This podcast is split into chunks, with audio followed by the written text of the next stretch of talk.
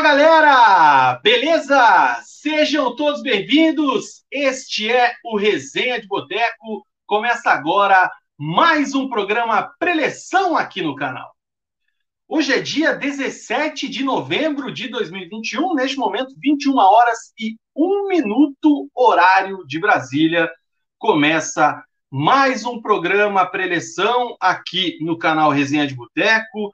Esse é um preleção especial, porque é o preleção pré-jogo da final da Copa Sul-Americana de 2021, que mais uma vez tem o Atlético, tem o Furacão da Arena da Baixada, tem o Rubro Negro do Água Verde na final da Copa Sul-Americana. E a gente vai fazer um programa especialíssimo, trazendo tudo e mais um pouco sobre essa grande partida que teremos aí neste sábado, toda a expectativa da torcida, o ambiente em Montevideo no Uruguai, declarações, depoimentos aqui de torcedores, influencers atleticanos, da imprensa, enfim, tudo isso e muito mais aqui nesse programa Preleção especial, fora do seu dia habitual. Você que está chegando agora, seja bem-vindo. Por gentileza, deixa o seu like aí no vídeo, ajuda bastante. Se você já é inscrito no canal, muito obrigado. Se você não é, inscreva-se também, ajuda muito o Resenha de Boteco. E se você tiver interesse em ajudar ainda mais a gente, dá uma olhadinha aí como é que faz para se tornar membro do canal Resenha de Boteco. Beleza?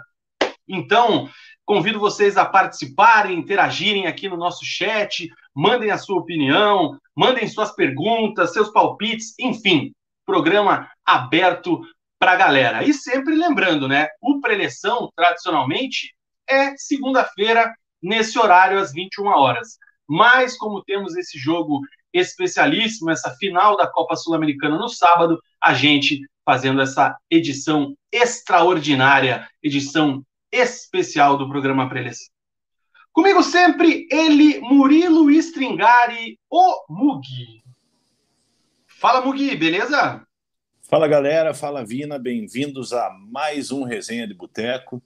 Tudo tranquilo, cara. Só tive um probleminha na minha, da minha conexão aqui agora, mas, mas consegui resolver aqui. Não estava conseguindo conectar no, no, no computador. Mas vamos que vamos. Vamos falar aí muito dessa, dessa final da Sul-Americana, o Atlético buscando o bicampeonato da, da Sul-Americana. Teremos participações especiais aqui na, na nossa live.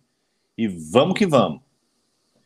É isso aí. E antes de mais nada também, a gente pede licença e pede desculpas aos resenhetes, Coxa Branca, os paranistas, que hoje a gente vai tratar única e exclusivamente do Rubro Negro, do Furacão da Arena da Baixada, que está na final da Sul-Americana.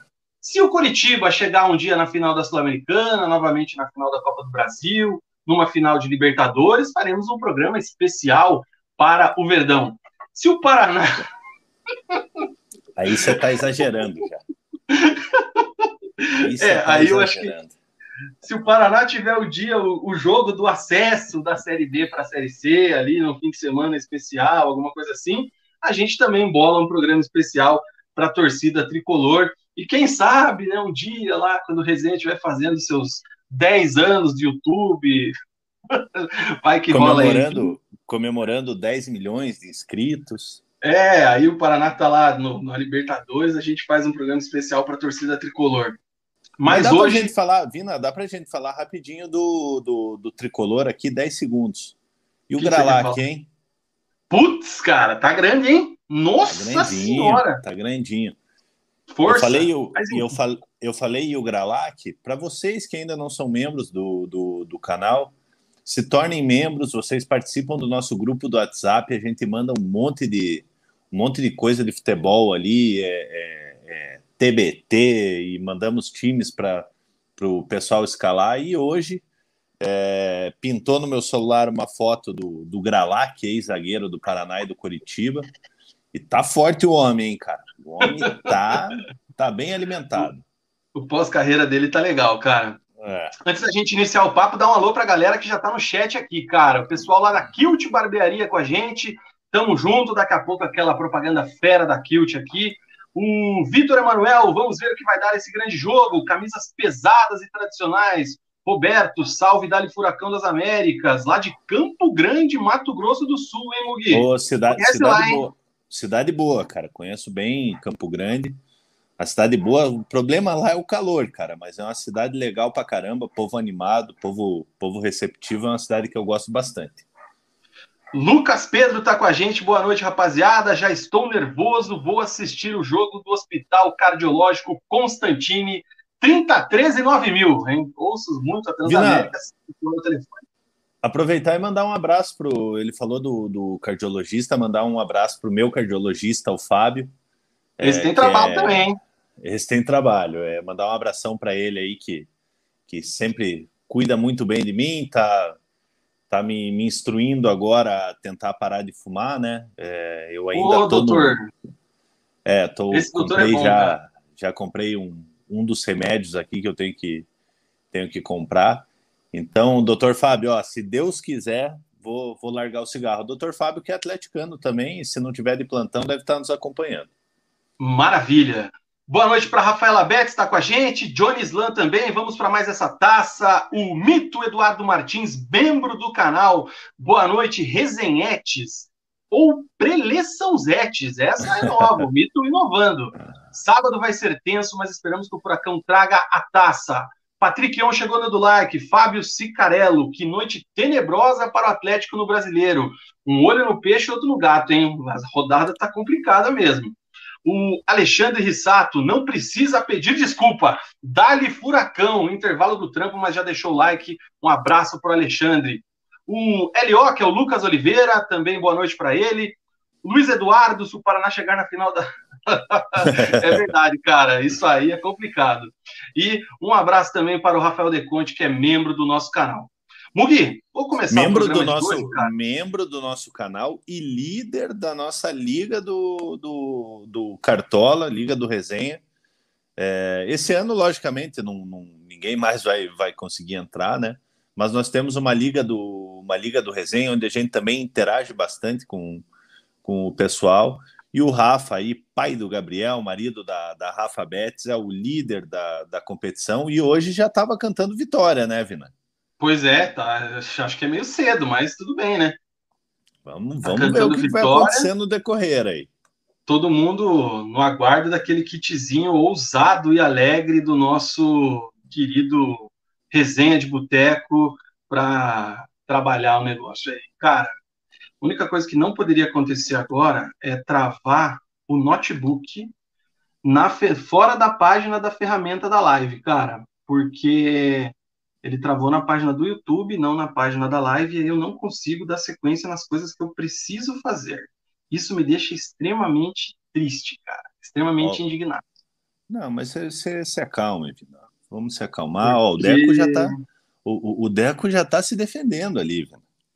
Eu quis abrir a página do YouTube aqui em paralelo e a página do YouTube me derrubou. Mas quer ver? Eu vou fazer um milagre aqui, cara e vou abrir pelo meu outro celular aqui o navegador da. Aí, voltou. Ô, oh, rapaz, aí sim. Vou até fechar o YouTube.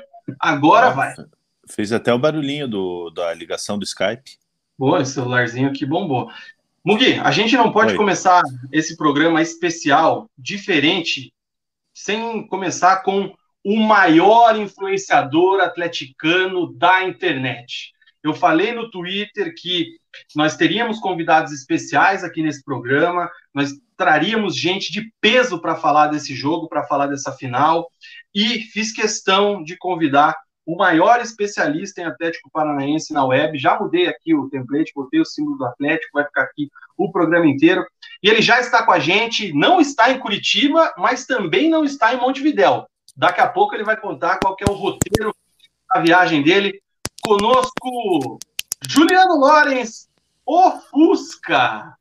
Fala, Fusca. Boa noite, boa noite, Vina, boa noite, Mug, boa noite todo mundo, os resenhetes online aí, uma grande honra estar participando do programa de vocês, principalmente nesse momento tão importante aí para a temporada do Furacão e, e, em busca de mais um título continental, né? A ansiedade tá a mil aqui. O Fusca aqui tá parecendo um atendente de telemarketing com esse, é. com esse microfone aí, cara.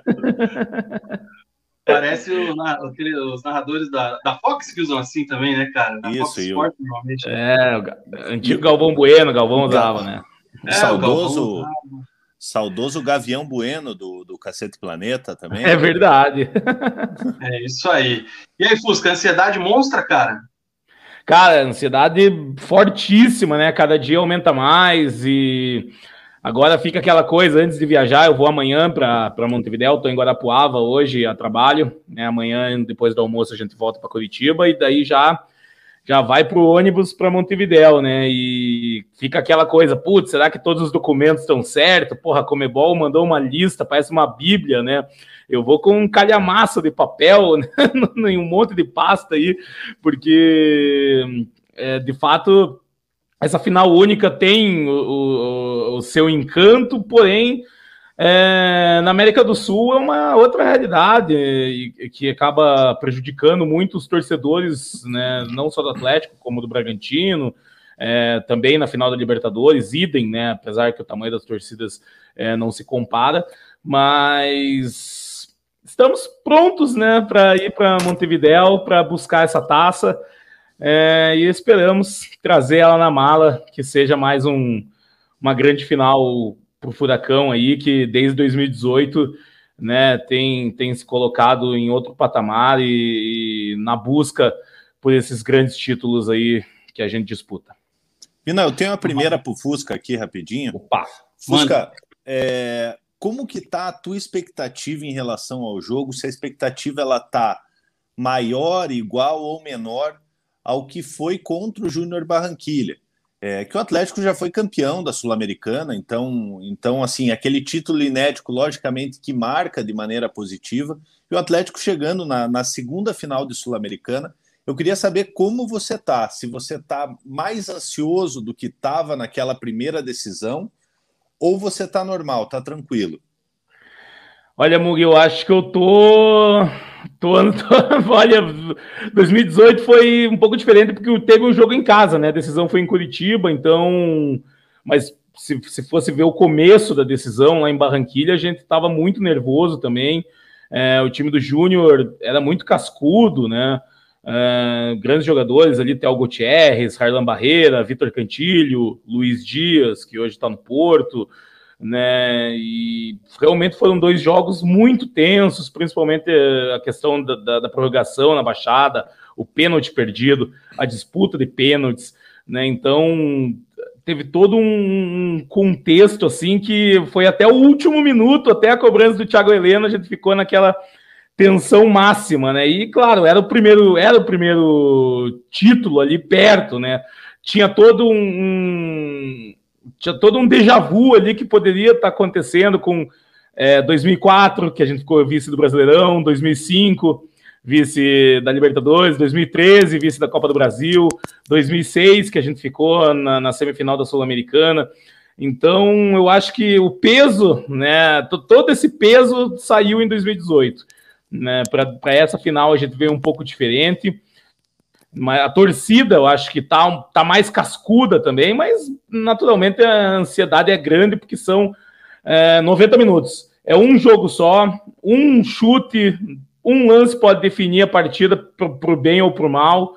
Né? Então, a nossa parte a gente vai ter que fazer cantando na arquibancada e torcer para os jogadores estarem 100% concentrados. E nisso eu acho que o Atlético leva um pouco de vantagem, né, justamente por essa casca, né, por ter o Thiago Heleno, o Santos e o Nicão, que vem lá de 2018 e vem como líderes do elenco né, né, nesse momento.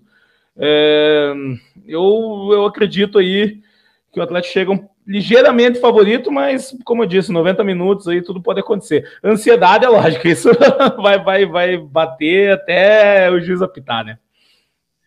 Cara, eu fico imaginando só a expectativa da viagem de abrir aquela primeira beira ali esperando o bonde, as mil beras durante o bonde e a primeira beira no Uruguai. Aí é essa ansiedade. A verdade é que a verdade é que a viagem é mais legal do que o jogo, né, cara? É verdade, é verdade mesmo. É, é, a gente preparou, preparou uma pautinha aqui, cara, com um raio-x do Atlético, várias informações, enfim, lógico, a gente vai fazer um rodízio aqui de convidados, o Fusca não vai poder ficar com a gente o programa inteiro, até porque tá lá, trabalhou o dia inteiro, tá, tá, como é que é? Visita técnica, né, Fusca? Cansativo o negócio, né, cara? Isso aí, amanhã tem, tem evento aqui também, né, então tem, tem que se preparar para para o trabalho também, né? Primeiro trabalho, depois diversão. Mas tá conseguindo focar no trabalho direitinho? Rapaz, é, é, bom ficar longe do celular, ficando longe do telefone, ficando longe da internet, ah, dá para dá para focar. Se é começar a ver informação, fudeu tudo. É bem facinho para você largar o celular. Oh! A gente sabe. É, mas assim, a, a, expectativa e tudo indica que o Atlético deve repetir o time titular aí que vem atuando nos últimos jogos, né? Aquele 3-4-3 com bola, 5-4-1, 5-3-2, enfim, como quiserem falar aí sem a bola. Então, a provável escalação do Atlético realmente: Santos no gol, Pedro Henrique, Thiago Heleno, Nicolas Hernandes, Marcinho, Eric, Citadini e Abner, Nicão, Davi Terans e Renato Kaiser. Fusca é o melhor 11 do Atlético hoje, né?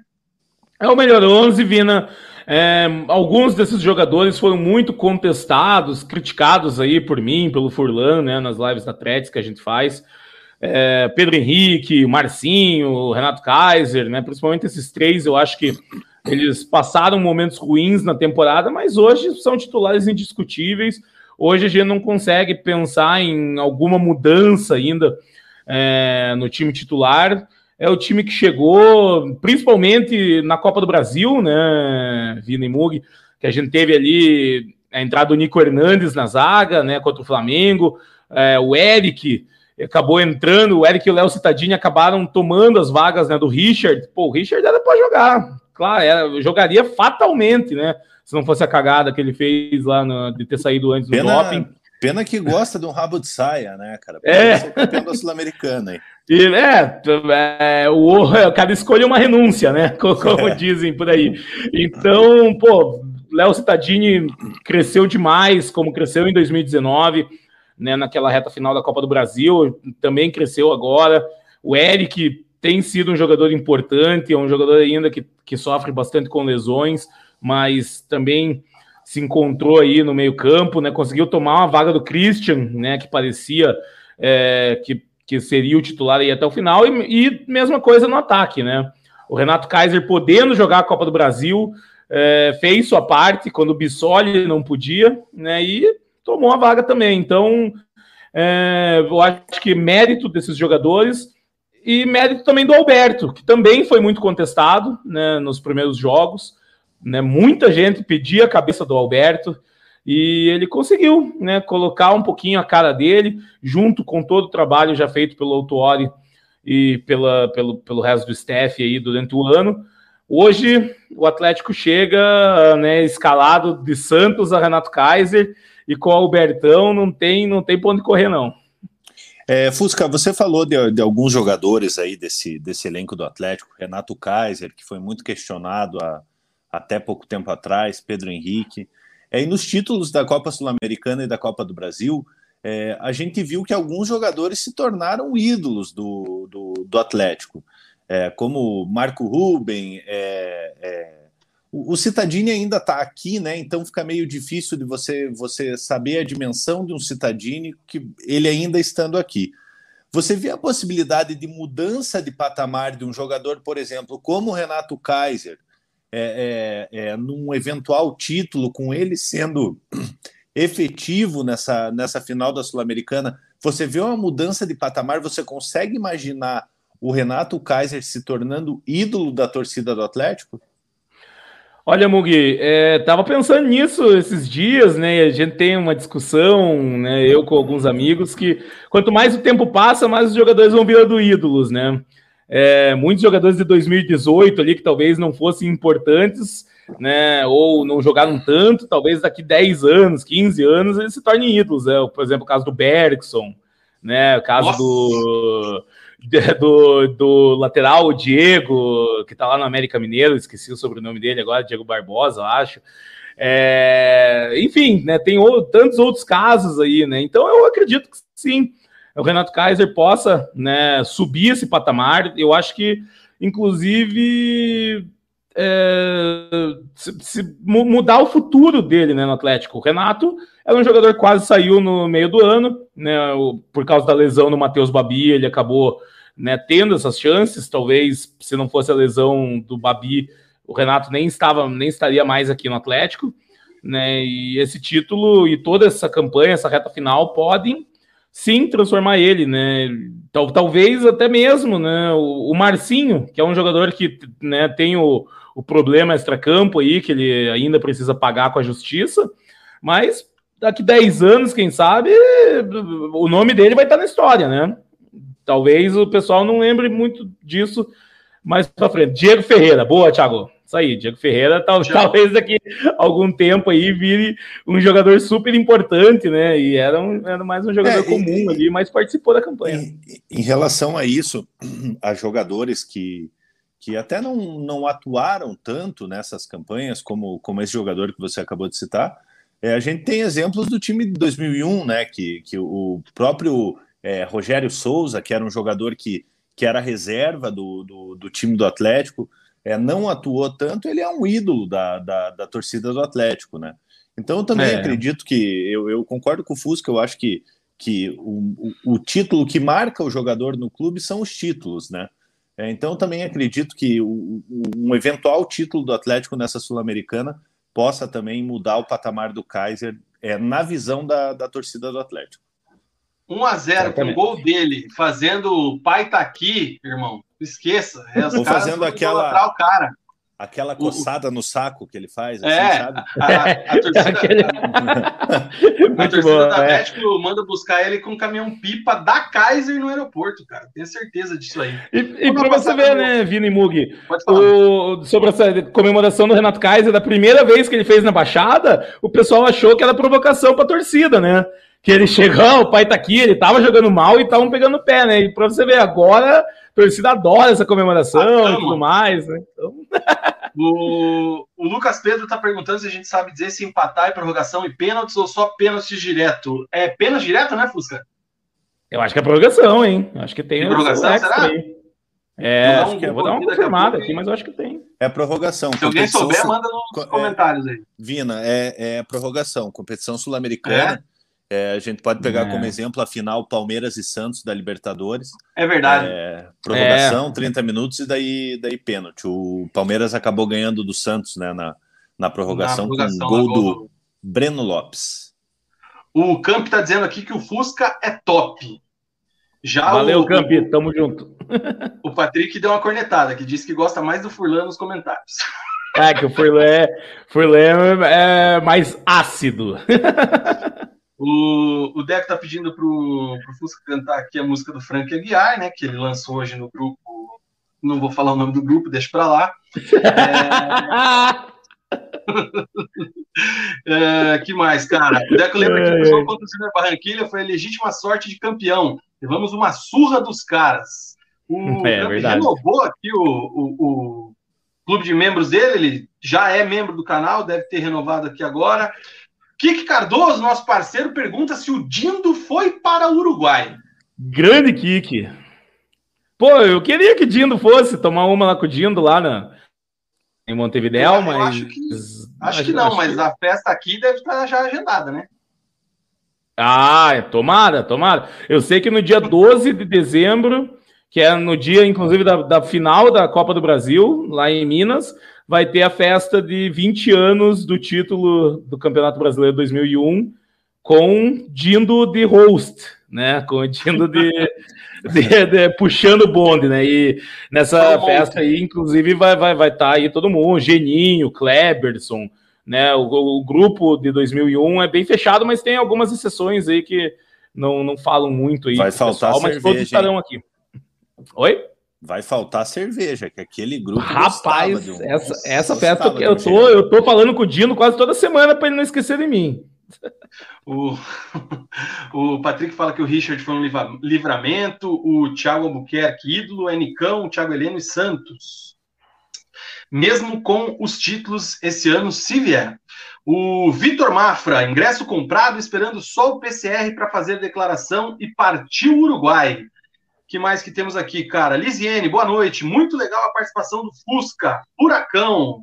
Grande Valeu, Lisiene. Lisiene. Tamo junto. O Cleiton diz que temos que levantar essa taça, assim vamos com moral elevada para a final da Copa do Brasil. Esse ano será um ano histórico, algo que nós lembraremos e cantaremos por muito tempo.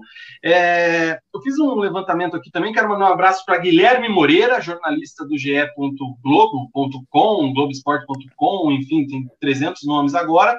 Ele fez um raio-x no GE, que ficou muito top lá com o jornalista também lá de São Paulo, e eu peguei várias informações ali, incrementei com outras, e eu queria colocar o Fusca aqui nesse, nesse assunto, porque durante o ano a gente começou exaltando muito o sistema defensivo atleticano, né, Fusca, que tinha aquele, a, a dupla Pedro Henrique e Thiago Heleno, depois é, começou aquela transição para o esquema com três zagueiros, aí era o Zé Ivaldo titular, ele perde a posição, o Pedro Henrique também é, vai mal, o próprio Thiago Heleno atravessa por um momento de irregularidade. É, alguns jogos do Campeonato Brasileiro, principalmente o Atlético toma gols no final, perde pontos que não poderia ter perdido, é, mas na final da Sul-Americana é um jogo só. A campanha toda são 12 jogos e 6 gols sofridos. E tem a entrada do colombiano Nico Hernandes. Como é que você vê, Fusca, essa questão do sistema defensivo atleticano? Lógico, se tem só os zagueiros, mas tem os dois laterais, tem o meio-campo, enfim. O jogador diz que a, a, a defesa começa já lá na frente com a marcação na saída de bola. Mas principalmente dessa parte da zaga, do Santos também, que andou falhando algumas vezes nessa temporada. Como é que está a tua visão nesse sentido? É, exatamente, eu ia começar pelo próprio Santos, né, Vina, que ele teve o, mesmo período que o Everton teve, né? Quando foi para a Olimpíada, ele começou uma, uma, uma, breve queda, né? O Santos, de fato, tomou alguns gols ali que ele não tomava é, em outras temporadas, né? E o Pedro Henrique foi muito mal, muito mal durante vários meses, né? Ele, eu acho que ele teve até uma, uma força de vontade, uma resiliência, né, para se conseguir se manter titular e com, começar, né, retomar essa essa fase. É, Zé Ivaldo foi bem durante o ano, Nico Hernandes se achou, o Thiago Heleno, como você disse, também um pouco irregular. Os laterais, né, o próprio Abner também, de, de, depois que voltou do Japão, fez jogos ruins. O Marcinho também, como a gente já falou, jogos ruins. O Kelvin, né, também oscila muito O Márcio Azevedo já não tem mais físico, então o sistema defensivo como um todo ali comprometeu. O Richard, quando estava jogando em várias partidas ali, também só trotava, né? Corria de calça jeans, né? Que, que o pessoal fala. Molhada.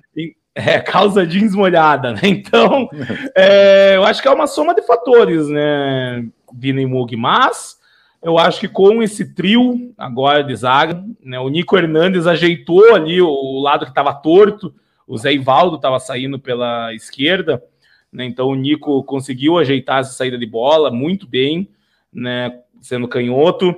E isso ajudou os outros. Eu acho que a entrada do Nico, principalmente eh, nessa reta final aí, foi essencial para a gente é, ter uma segurança a mais na zaga. Mesmo assim, a gente toma gols, né? É, esse, por, exemplo, contra o Atlético Mineiro, e muitos gols aí de linha né?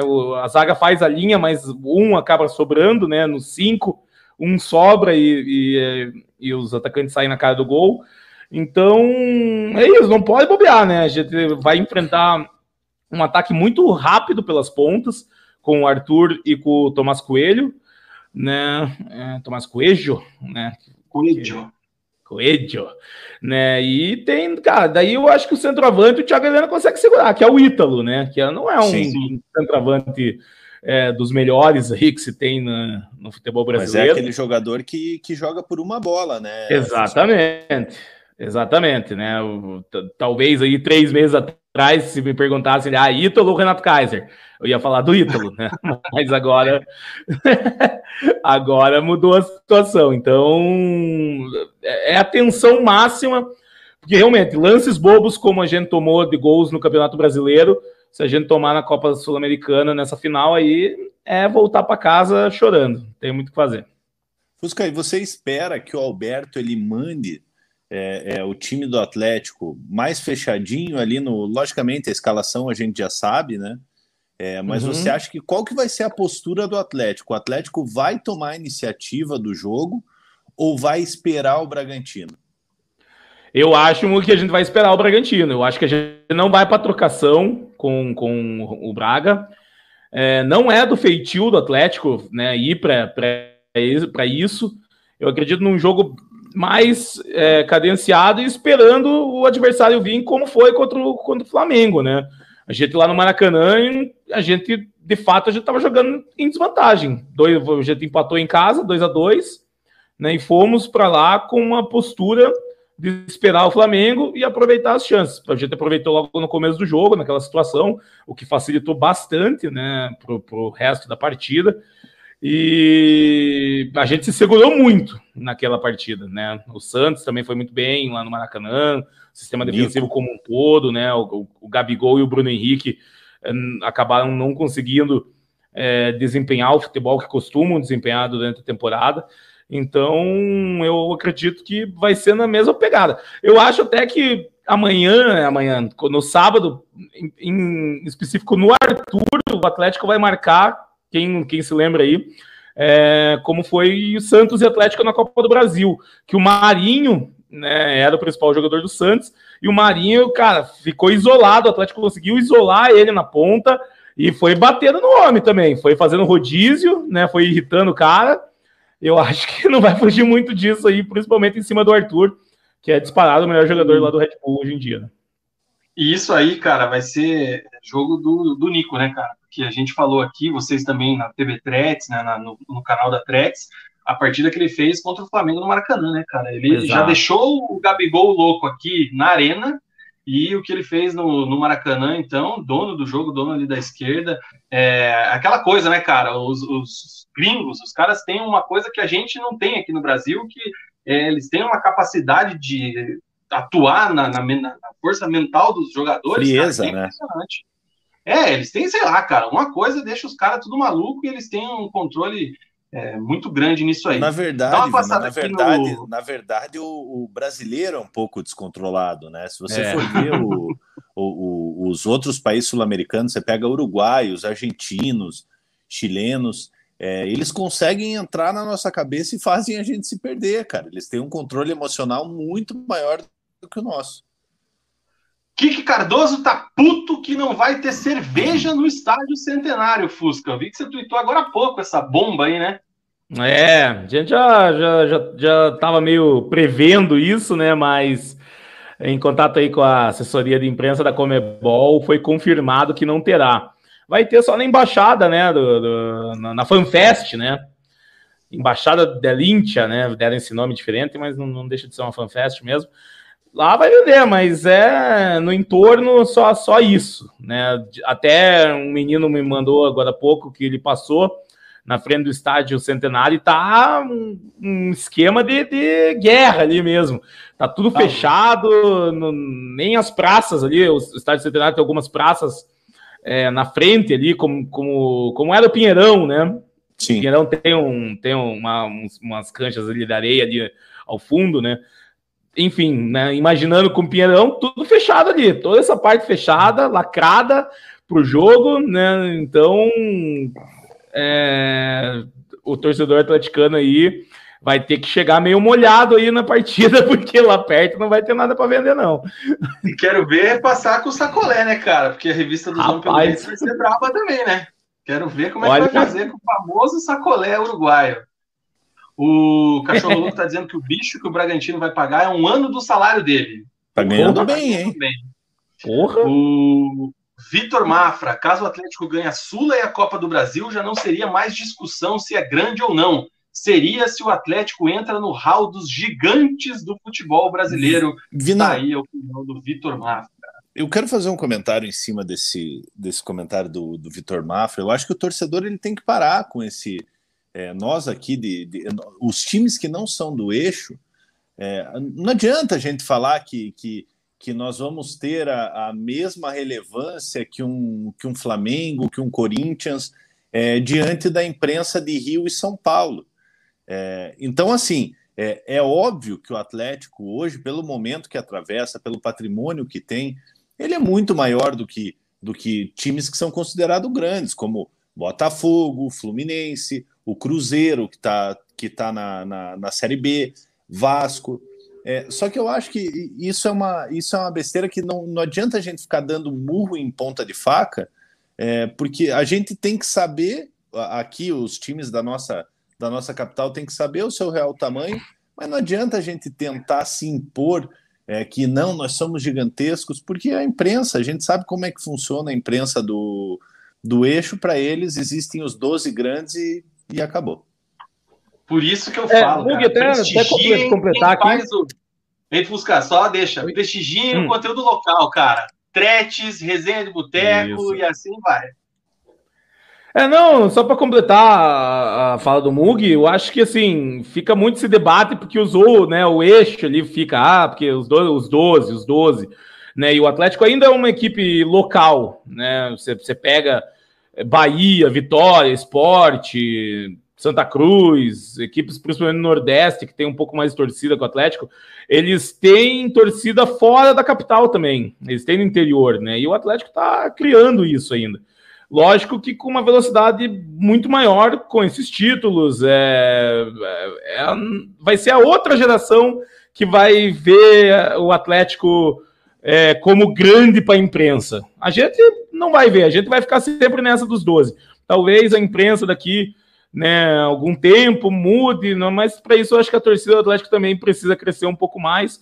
E eu acho que a gente está no caminho. Os títulos são, são o ah, principal.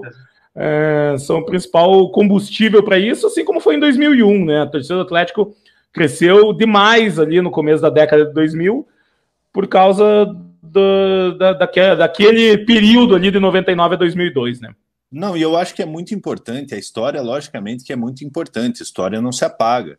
É, você pega a história do Botafogo, a Copa de 58 e 62, o, o Botafogo cedeu a maior parte dos jogadores. Lógico que tem sua, sua importância histórica. É, é, e talvez por isso seja considerado seja considerado um time grande.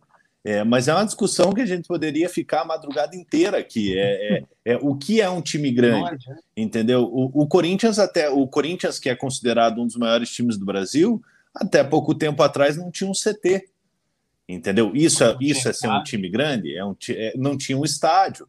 É, o Flamengo ficou quantos anos sem ganhar um título, né, Mugi? Também. Pois é. O, o Flamengo treinava na Gávea é, joga no Maracanã, não tem um estádio, isso é ser um time grande, entendeu? Então acho que isso é uma discussão assim que, que nem cabe a gente perder tempo, porque, porque é igual eu falei, a gente vai ficar dando murro em ponta de faca.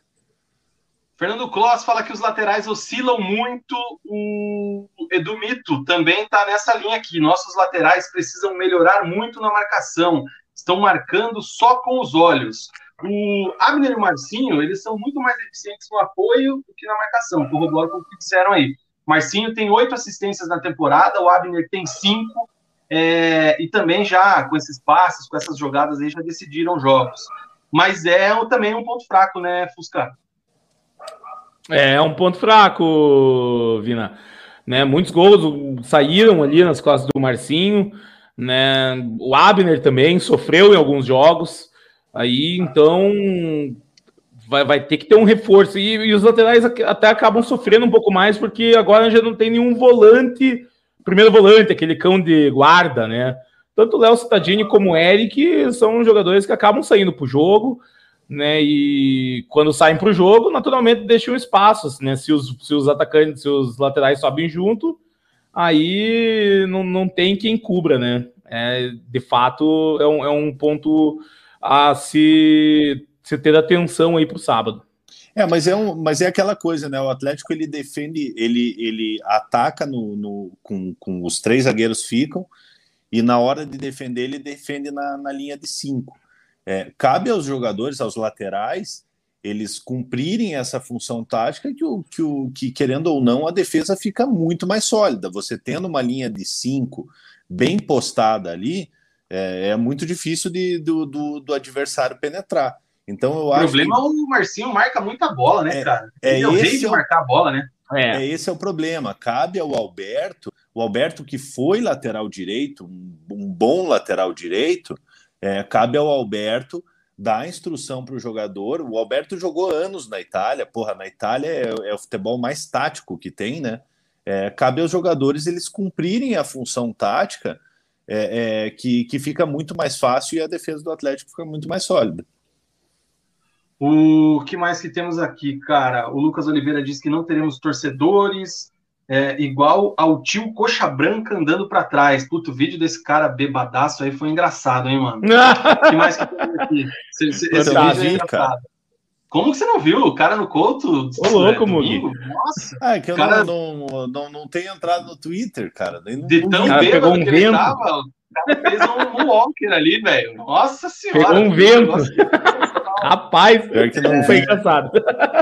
O Felipe Bento diz aqui que esse papo de time grande é coisa de pela saco. O Kik fala que não tem mais 12. Botafogo, Cruzeiro, Vasco já saíram desse status, lutam para sobreviver. Alan Santos, eu mesmo virei torcedor do Atlético quando vi eles em quarto na tabela, antes do mata-mata do Brasileirão de 2001. É, o Itsu, que é membro do nosso canal, conseguiu pegar a live ao vivo, chegou agora dando boa noite. Boa noite para o Fusca também. Saudações rubro-negras. Boa noite, Itsu. Macanhão. Nossa imprensa local não valoriza nossos times, puxa saco do eixo. Epa, epa, a gente valoriza. Galera. A gente aqui no Resenha, a gente valoriza e muito futebol paranaense. E a gente está sempre, tá sempre tentando enaltecer aqui. É, quem não valoriza mesmo é a imprensa de fora. E eu vejo, eu vejo aí a, o pessoal do Globo Esporte valorizando também, como a Nádia, o Gui, é, a própria Transamérica, a maneira como eles narram, é, não narrando, é, não comemorando o gol do, do adversário. Eu acho que a nossa imprensa aqui ela é até bem bem bairrista, assim, e é um negócio legal, cara. A gente tem que valorizar o que é nosso. É isso aí. O, a gente tem um horário combinado com o Fusca, mas eu não vou perder a oportunidade da gente registrar aqui o crossover, né, cara? Porque já tem mais uma participação especial eu só tô vendo como é que eu vou fazer aqui com as artes do programa para encaixar essa galera. Mas assim, um vai dar oi e o outro vai dar tchau, mas eu vou ter que botar todo mundo na tela. Thaís Cos, Tretes, tá na Tretes. Como é que tá, Thaís? Tudo bem? Seja bem-vinda mais uma vez ao Resenha de Boteco. Oi, minha gente. Quanto tempo, né? Faz um tempinho pois já. É. Mas muito bom estar aqui de Ih, rapaz. com vocês. Oi! Agora vai.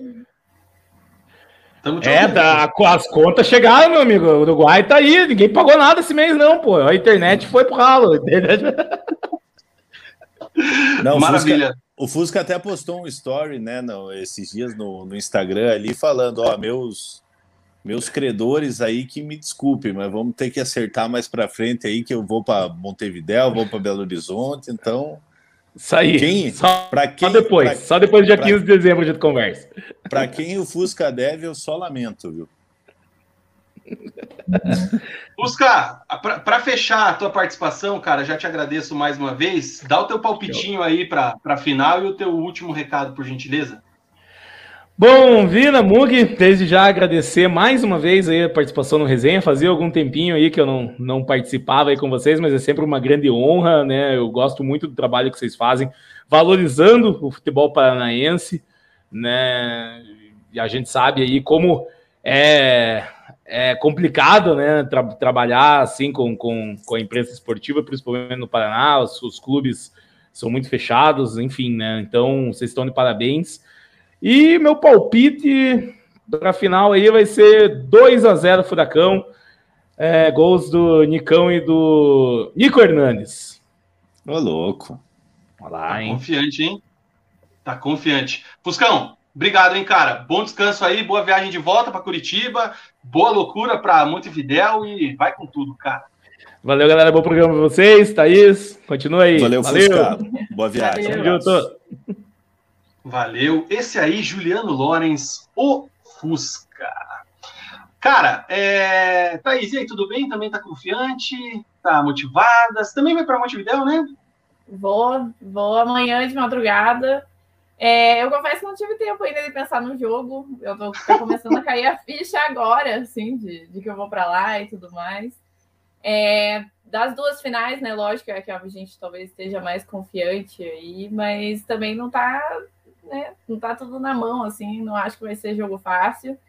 Então eu tô ali pensando no que vai ser um placarzinho curto, mas vamos rezar para que dê tudo certo, igual deu 2018 e 2019. Thaís, é, eu vou te fazer a mesma pergunta que eu fiz para o Fusca. É, você tá mais nervosa para essa final ou para a primeira final, que era uma novidade, era um título inédito?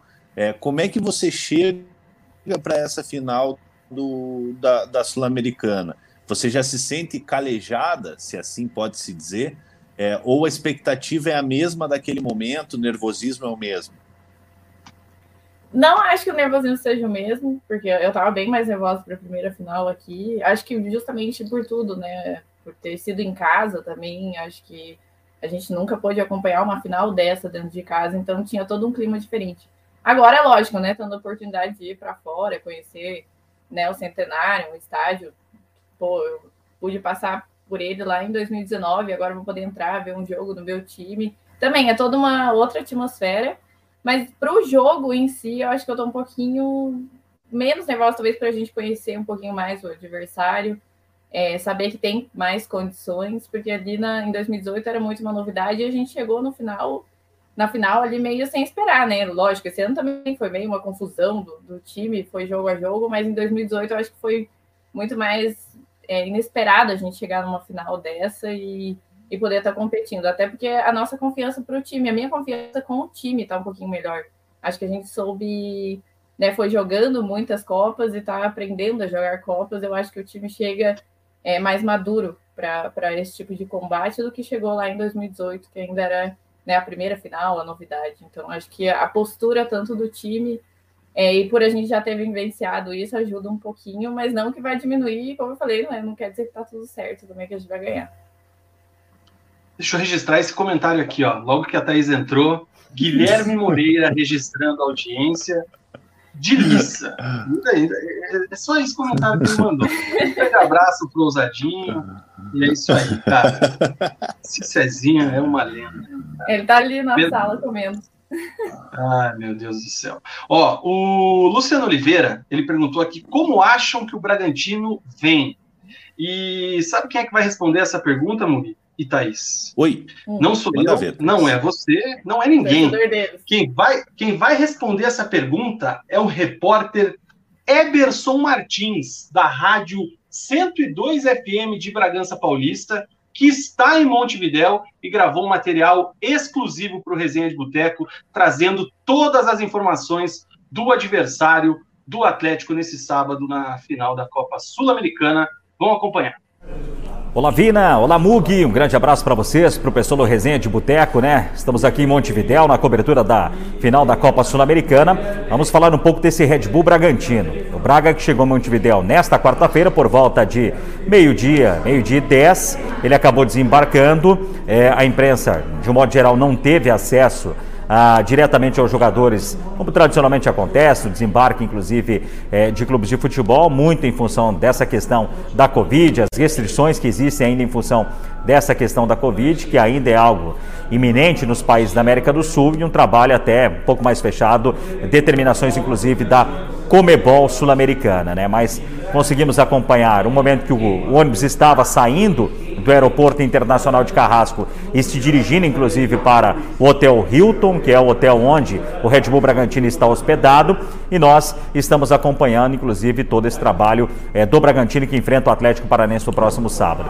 Depois de um almoço, os jogadores se dirigiram até o centro de treinamento do City Torque, que é um clube de futebol aqui do futebol uruguai pertencente ao Grupo City, é, e eles fizeram um trabalho é, na parte tática, inclusive no gramado, em um dos gramados que existem aqui, já que existem mais é, de um campo nesse centro de treinamentos, que fica a cerca de 10 minutos do Aeroporto Internacional é, de Carrasco. No primeiro momento, os jogadores fizeram o aquecimento, é, depois desse aquecimento aí, que durou cerca de de 15, 20 minutos, eles se dirigiram para o gramado, um dos gramados aqui para efetuar o trabalho é, com a parte tática e técnica do, no comando técnico Maurício Barbieri. Nós pudemos acompanhar apenas a parte inicial do treino, né? É, no momento do aquecimento, o trabalho de aquecimento, inclusive com bola, após um trabalho de aquecimento que foi em uma outra área. Os jogadores foram para esse gramado, fizeram o aquecimento com bola e aí, no momento que houve a parte tática, do que o técnico Barbieri pretende para o jogo de sábado,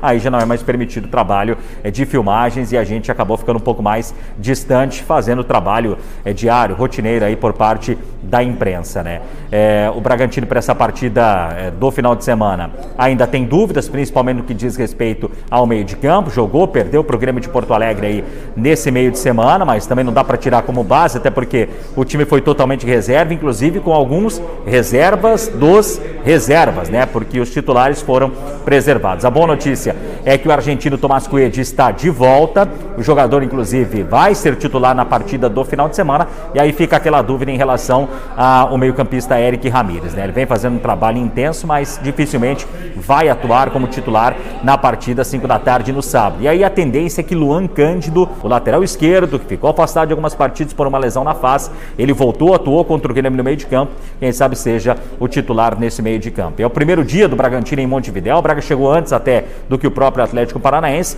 realizará trabalhos nesta quinta-feira à tarde, um trabalho na sexta-feira no período da manhã e na sexta-feira no período da tarde apenas entrevista coletiva do técnico Maurício Barbieri e também do zagueiro Léo Ortiz. E aí sábado a grande final marcado para 5 da tarde, é, que nós estaremos inclusive acompanhando. Então um grande abraço para vocês, vamos aqui acompanhando esse Red Bull Bragantino, que chega à sua primeira decisão internacional contra esse Atlético Paranaense.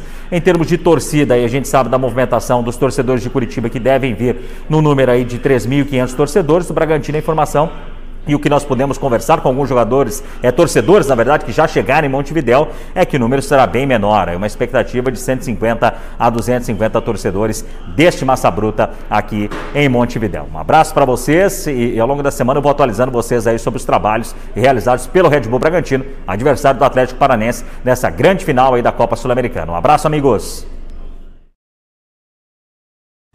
Repórter Emerson Martins, Rádio 102 FM de Bragança Paulista, especialmente para o resenha. Não sei se no começo do vídeo ali deu para ouvir, mandando um abraço para você, Mug, para mim também, para os inscritos do canal. Agradecer demais aí o Emerson que preparou esse material especial para gente, cara. E daqui a pouco tem mais notícias de Bragança Paulista, hein? Fiquem atentos aí. É, agradecer, então... é, é, primeiro aqui agradecer muito o Eberson também por trazer as, as informações do, do, do Bragantino, né? É, e mandar um abraço para ele pela, pela disponibilidade aí de passar as informações para a gente. Ele, como trouxe ali, o Bragantino tem então algumas dúvidas, né? O provável time do Bragantino tem Cleiton no gol, Aderlan, Fabrício Bruno, Léo Ortiz e Edmar ou o Lua Cândido na esquerda, aí Jadson, Lucas Evangelista ou Eric Ramires e o Praxedes, Arthur Coelho ou Elinho e o Ítalo. São as dúvidas aí que o Barbieri tem para a montagem desse time aí frente ao Atlético Paranaense. O Lua Cândido ele estava com uma lesão na face, voltou agora no fim de semana. O Lucas Evangelista também era titular depois que se machucou, está é, tá voltando agora. Então tem essa situação aí para o Maurício Barbieri, além da disputa lá na frente do Coelho com o Elinho na ponta esquerda. O Arthur é o grande destaque desse time do Red Bull Bragantino. São 53 jogos na temporada, 17 gols marcados e 15 assistências. Ele que no começo do mês contra o Fortaleza completou 100 jogos com a camisa do Red Bull Bragantino. Retrospecto de Maurício Barbieri no comando do Red Bull. Ele hoje é o treinador mais longevo no país, né? O cara que está mais tempo aí comandando um time brasileiro, assumiu em setembro de 2020, né? No Campeonato Brasileiro, quando o Red Bull Bragantino estava na zona de rebaixamento. De lá para cá, são 89 jogos, 37 vitórias, 30 empates e 22 derrotas. E um belíssimo cabelo. Não, ele tá com um cabelaço. Pelo amor de Deus, cara. Que cabelinho cansado do Barbieri. Thaís, como é que você vê É, desistiu de ir no, na barbearia. Vamos indicar Kilt para ele. Dar uma passada lá na Kilt. Thaís, como é que você vê o Bragantino chegando nessa final? Como é que você, também como estudiosa do futebol, quer ver a postura do Bragantino em campo? E O que, que você acha que o Atlético tem que fazer para passar por esse time, que é um bom time, não à toa, está entre os melhores aí do Campeonato Brasileiro também na temporada. A gente teve até um confronto no Brasileirão contra eles, né? Esses tempinhos, não que eu acho que também vai valer de, de muita base, porque afinal, afinal, vem com, com outro ímpeto, né? Eu estou confiando né, na experiência que o Atlético vai ter nessas competições. É, apesar do, de ver o Red Bull como um time muito bem treinado, acho que o conjunto deles faz a força, na verdade, apesar de todo mundo estar tá falando do Arthur. Eu acho que eles são muito organizados, eles já né, eles têm essa a ideia de jogo já muito certa, é, jogam muito bem juntos, né? Então, todos ali já estão. É, talvez melhor até que o, que o Atlético, porque o Atlético, como eu disse, passou por muitas mudanças esse ano, né? Até achar o estilo de jogo agora, eu acho que começou é, a jogar melhor, a entender né, a postura certa, a entender que a gente tem que jogar com os, com os três zagueiros, que foi assim que o time conseguiu é, né, se encontrar melhor em campo. Então, eu acredito que o Atlético tem que fazer, basicamente, vai ter que fazer o mesmo que fez ali contra o Flamengo, né? Não acho que o Red Bull vai vir com tudo, assim, é, para cima da gente. Talvez eles venham com mais cuidado, até por entender essa fase do Atlético, entender que o Atlético tem mais experiência. É, então, cuidar talvez ali, né, de um dos contra-ataques que eles possam vir a dar. É um time muito rápido também, então, mais do que nunca, a força defensiva do Atlético ali vai ter que funcionar bem. E contar com as nossas peças, né? Porque se o Léo Cittadini conseguir fazer o que fez contra o Flamengo, que é interceptar todas as bolas ali, né? Quebrar todas é, as jogadas que fez, como fez com o Flamengo, a gente tem tudo para conseguir fazer um bom jogo do nosso jeito que a gente gosta de jogar que é trabalhando ali a bola no meio, fazendo o Nicão e o Terence comandarem esse time no ataque.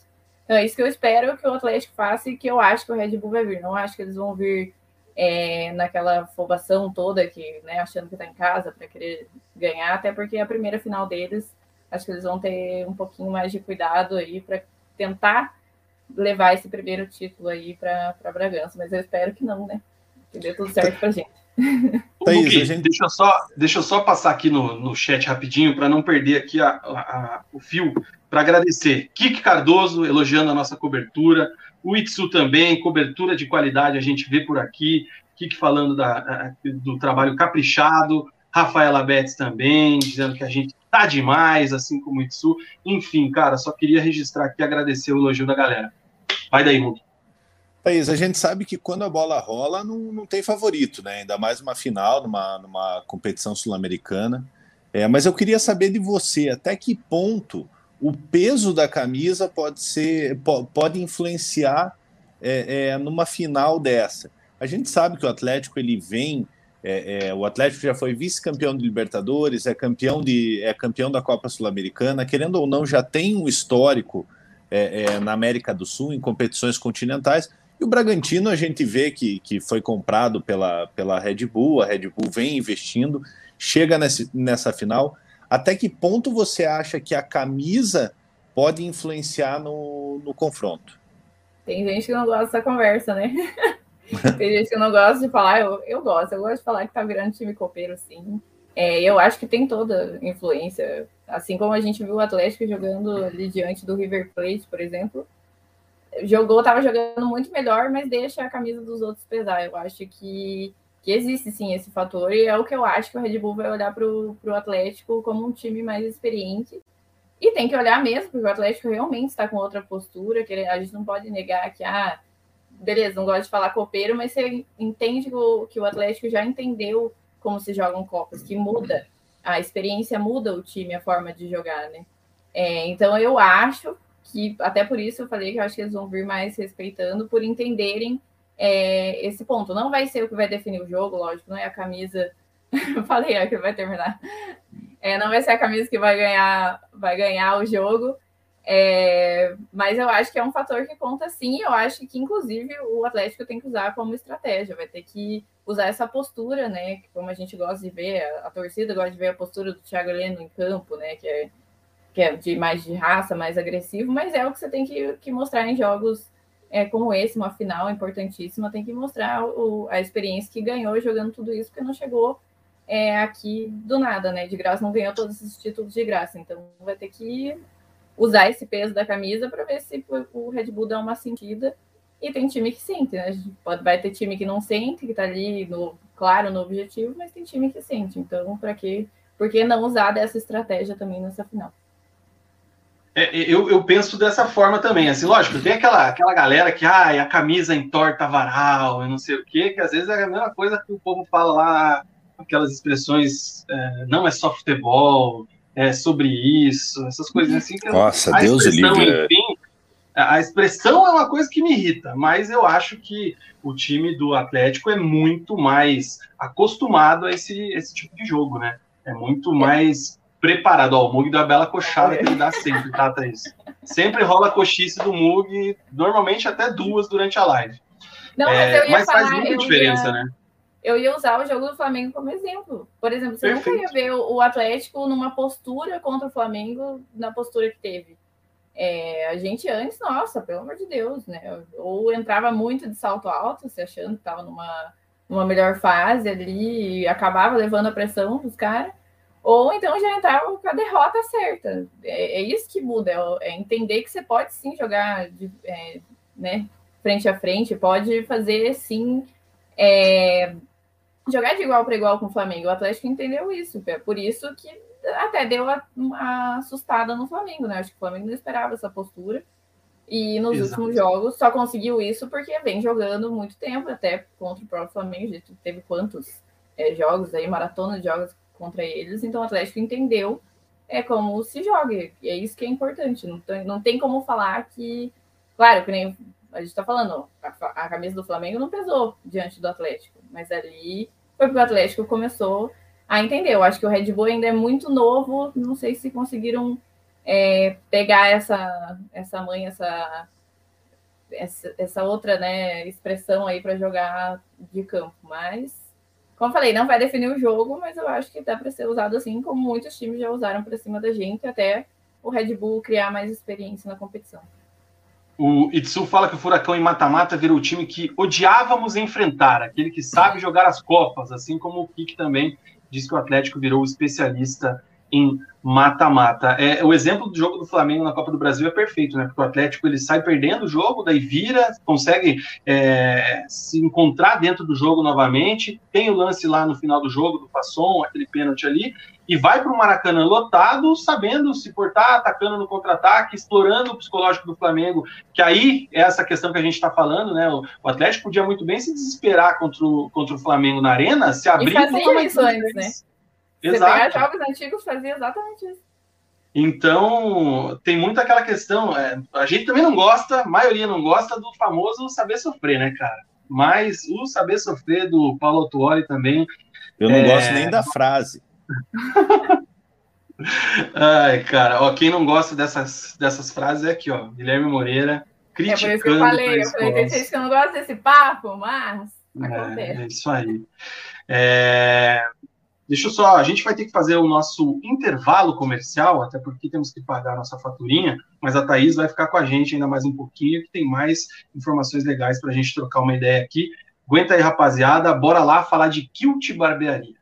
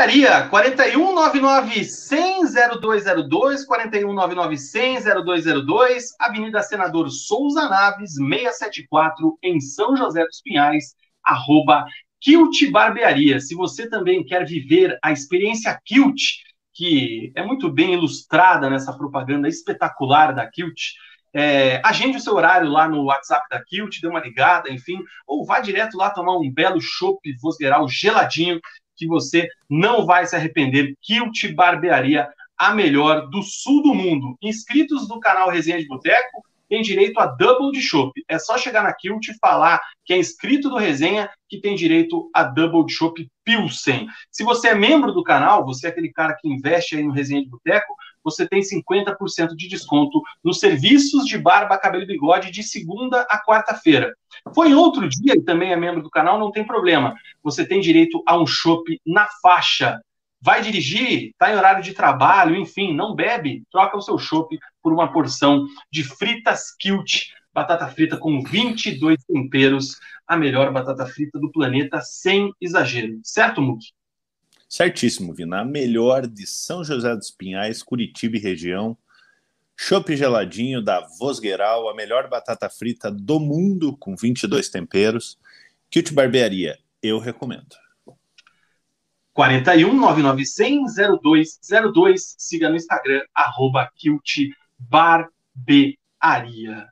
Certo, cara? Deixa eu trazer a Thaís Certíssimo. aqui de volta. Thaís, que já conheceu a Kilt Barbearia, inclusive viu Guilherme Moreira demorar uma hora e meia na, ca Nossa, na cadeira cara. do barbeiro para passar a gilete na sua carequinha. É, as pessoas acham que quem cabelo demora, carecas demoram mais, não sei. Pelo amor que de talento eu... deram no Cezinho aquele dia, cara. Nesse dia eu e o Vina, a gente fez o. cortou o cabelo, fez a barba, comeu, tomou chopp, enquanto isso o Cezinha tava lá deitadinho, passando a navalha na cabeça. É, isso aí, cara. Enfim, Kilt Barbearia é a melhor do sul do mundo. Deixa eu registrar aqui alguns comentários, cara. É... O Wesley Viana chegou agora há pouco também aqui, mandando um abraço para ele. Ele pergunta se o Lúcio tem espaço no corpo para pelo menos mais duas tatuagens de duas taças. O que você acha, Thaís? Lúcio, senhor taças atleticanas, né? Não, eu ia falar até isso que é interessante, né? Porque todo mundo, a maioria até já esqueceu ali que ele já jogou. É, se ganhar o título, ele tem mais uma, um título aí no currículo. O homem é vitorioso, não dá para dizer. Eu acho que espacinho ele encontra, né? Ah, ele acha. Né? Se, o, se o Mug acha, o Lúcio acha também, né? É, é então. Ter, Pô, eu... Sempre tem um espaço para tatuagem, né, cara? As pernas. Eu já tô pensando. A perna não tem mais espaço aqui.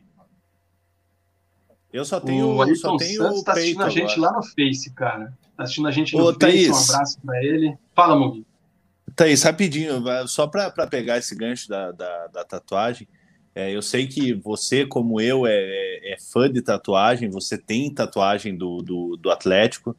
É, já está pintando alguma ideia para caso o Atlético ganhe essa Sul-Americana ou ganhe a Copa, a Copa do Brasil? Vai, vai rabiscar o corpo com mais uma homenagem ao clube? Eu falei que não ia, que eu não ia mais fazer promessa dessa, mas no jogo do Flamengo, na empolgação, eu, e a Thaís, a Thaís Caran, é, a gente se olhou e prometeu fazer mais uma tatuagem em caso de título. E mas não prometi o que ainda, então não sei. Estou pensando se talvez, né, já que eu vou conseguir ir lá para Montevideo, seja alguma coisa a ver com o lugar. Estou pensando ainda. Mas a primeira tá aqui, né? No bracinho já tá do. Já tá registrada. Faz uma. Tá certo. Peraí, deixa eu ver se eu consigo. Ó, até Sudamérica. Aqui, ó. Olha, ó, Sudamérica. Tá aí, ó. Aí, ó já dá para colocar. Essa foi pelo primeiro, né? Pelo primeiro Põe a taça embaixo ali e já era. Tá Ou certo. faz uma meia bandeira do Uruguai, meia bandeira do Atlético. Ia ficar legal também. Olha só. Aí, aí é demais. Voltando aqui para a análise atleticana, é, ofensivamente, eu acho que estão é, os maiores destaques do time, né? Claro que o Santos é um dos pilares, né? Até desde 2018, 15 pênaltis defendidos e sempre a esperança, né? De segurança lá atrás, tem o Thiago Heleno, enfim. Mas não tem como não levantar a bola de Nicão e de Terans, né? Principalmente o Nicão, né? Hoje um dos maiores ídolos da torcida, para muita gente, um dos maiores jogadores da história do clube. A gente considera ele é, entre os três. Já ouvi gente falando que ele é o maior, inclusive, e não, não posso condenar quem tem essa opinião, que o Nicão fez aí, vem fazendo enorme. Na temporada, o Nicão tem 12 assistências e 10, gol, 10 gols marcados, né, a melhor dele com a camisa atleticana. E o uruguaio Terans também sendo muito participativo aí, com nove gols e nove assistências aquela galera que no começo ficou teranizada. Thaís, qual que é a tua expectativa em cima desses dois jogadores? Qual que é a tua visão? Nicão, ídolo, teranizados, enfim. Como é que você. O que, que você espera da dupla nessa final aí de sábado? É, eu, como toda torcida, a gente se empolgou aí com a vinda do Teranos, né? Não teve como. Eu ainda deixei rolar uns três, quatro jogos ali, mas ele chegou já mostrando o que veio, né? Aliás, tem gente falando já que tem gente no Uruguai é, agradecendo por terem levado ele embora do Penharol, é, por tudo que ele fez lá. É, tem gente também falando que não devia ter levado, né? Vai ter dos dois reclamando. É, mas eu cheguei a criticar ele há um tempinho atrás, já recebi a galera também, tá toda empolgada, recebi um monte de xingamentos, já todo mundo falando é, como é que você ousa, né, falar mal do, do cara, criticar o cara assim, mas eu acho que de uns jogos para cá ele não tem sido o trânsito que foi lá no começo. Lógico, vai ser parte, é, né, como eu falei, da escalação ali, que a gente está jogando com três zagueiros, talvez ele esteja fora de, de posição, pode ser. Mas ele tá errando coisinhas assim que eu achava que ele não errava, e nos últimos jogos é, que eu tô conseguindo ver ele ter essa, essa melhora e voltar a ser o o Terans, que a gente sabe que joga, porque teve gente até que discutiu, né? Eles já, eles já fizeram bons jogos, tendo o Léo Cittadini, o Eric ali no atrás, e o Nicão e o Terans tendo uma atuação de gala, sendo os dois comandando. Acho que não é a falta do Richard ali é, que vai prejudicar isso. É, sei do que o Terans pode fazer, ele mostrou, né, no último jogo o que pode fazer. Eu só espero que nessa final ele, né, pô, tá na casa dele, que ele sinta, né, esse prazer de jogar e volte, tenha uma noite inspiradíssima e por que não coroar né, essa dupla é, inesperada que a gente teve, porque, né, como a gente está falando do Nicão, aí o Nicão era, claro, há muito tempo vencendo um ótimo jogador, mas em 2020, 2021 é o motor do time, é a, né, a principal estrela do time do, do Atlético, não tenho o que dizer. E eu espero que ele, né, se está para sair aí, que ele coloque o nome na história dele de vez, porque não conquistando mais títulos ainda. Já é grande, mas seria uma baita despedida, então por que não encerrar com uma bela atuação dessa dupla, né, que tanto nos agradou esse ano aí, que a gente já viu jogar muito bem, é que mostraram um entrosamento, assim, né, tão rápido, é, não jogavam juntos, né, mas se entenderam tão bem em campo, então o que eu espero para essa final é que desencante de vez, né, que os dois voltem a ter uma noite iluminada, e essa atuação de gala que a gente quer ver dos dois, principalmente aí, né, o Nicão como principal astro do time e o Terans jogando na terra dele, acho que ele também vai querer isso, porque não ganhar um título lá, né, uma oportunidade de estar jogando em casa e ganhar um título aqui. Thaís, a, a gente, gente, falou, falou de... segunda, né, Romo, a gente falou junto. Vou falar. Vou Não, falar. até sobre isso aí que ela falou do, do Terans, a gente falou, né, que é, ele, é, criticamos ele aqui também algumas semanas atrás, mas essa partida dele contra o Internacional no sábado, ela é um alento ali de uma expectativa Sim. de retomar dele, né? uma fase, né, cara? Golaço. Aquilo é a jogada que ele sabe fazer. É, e é isso que eu não, não estava vendo nos, nos, últimos jogos. Se ele conseguiu fazer contra o Inter, por que não estava fazendo antes? É, tem, tem a galera que não vai gostar, né? Lógico, nunca gostam de críticas, mas ó, a sugestão é antes boa. Do Mugi, Antes do Mug soltar ali a, a pergunta dele, deixa eu só para não passar batido. O Francisco mandou aqui a dica de tatuagem. É só colocar um S depois do Sul-Americana e tá paga a aposta. Bela sugestão. Uma, Boa, Francisco. Uma excelente ideia. Cara, e ainda, no, falando... No, ainda falando de tatuagem, só desculpa de novo, Mug. Só mais um aqui, ó. O Wesley, que é sempre um corneta na nossa live, dizendo que se o Mug for tatuar todos os títulos do Coxa, vai ficar com o corpo mais limpo que recém-nascido. E aí o que? Pô, eu tenho eu tenho uma do coxa aqui na, na costela, não sei se dá para ver. Do, é, dá um 1909 ali, né? É, eu não sei se dá para é. ver aqui. Tem ah, comecinho, dá. É, é, nossa, aí dói, hein, cara. Ah, mas já Manda lá tua pergunta, o que você ia falar, Acostumado. Cara, a gente tava, a gente tava falando de jogadores assim que a gente espera muito, né? De, de Nicão, Terans, que são os, são os titulares ali, Renato Kaiser. É, mas a gente sabe que num jogo único, às vezes você não tá num dia bom, então, então é complicado esse negócio de, de, de dia de, de um jogo só, né? Um jogo único, uma final, um jogo tão importante. Eu queria saber da Thaís, é, a gente já falou dos jogadores titulares, quem você acha que pode sair do banco e ser aquele coringa que pode surpreender numa eventual, é, é, numa eventual tarde, noite ruim de um Nicão, de um, de um Terans? Quem você acha que ali do banco pode entrar e mudar o jogo? Não, eu ia puxar o saco aqui. Nossa, agora a galera ia me matar.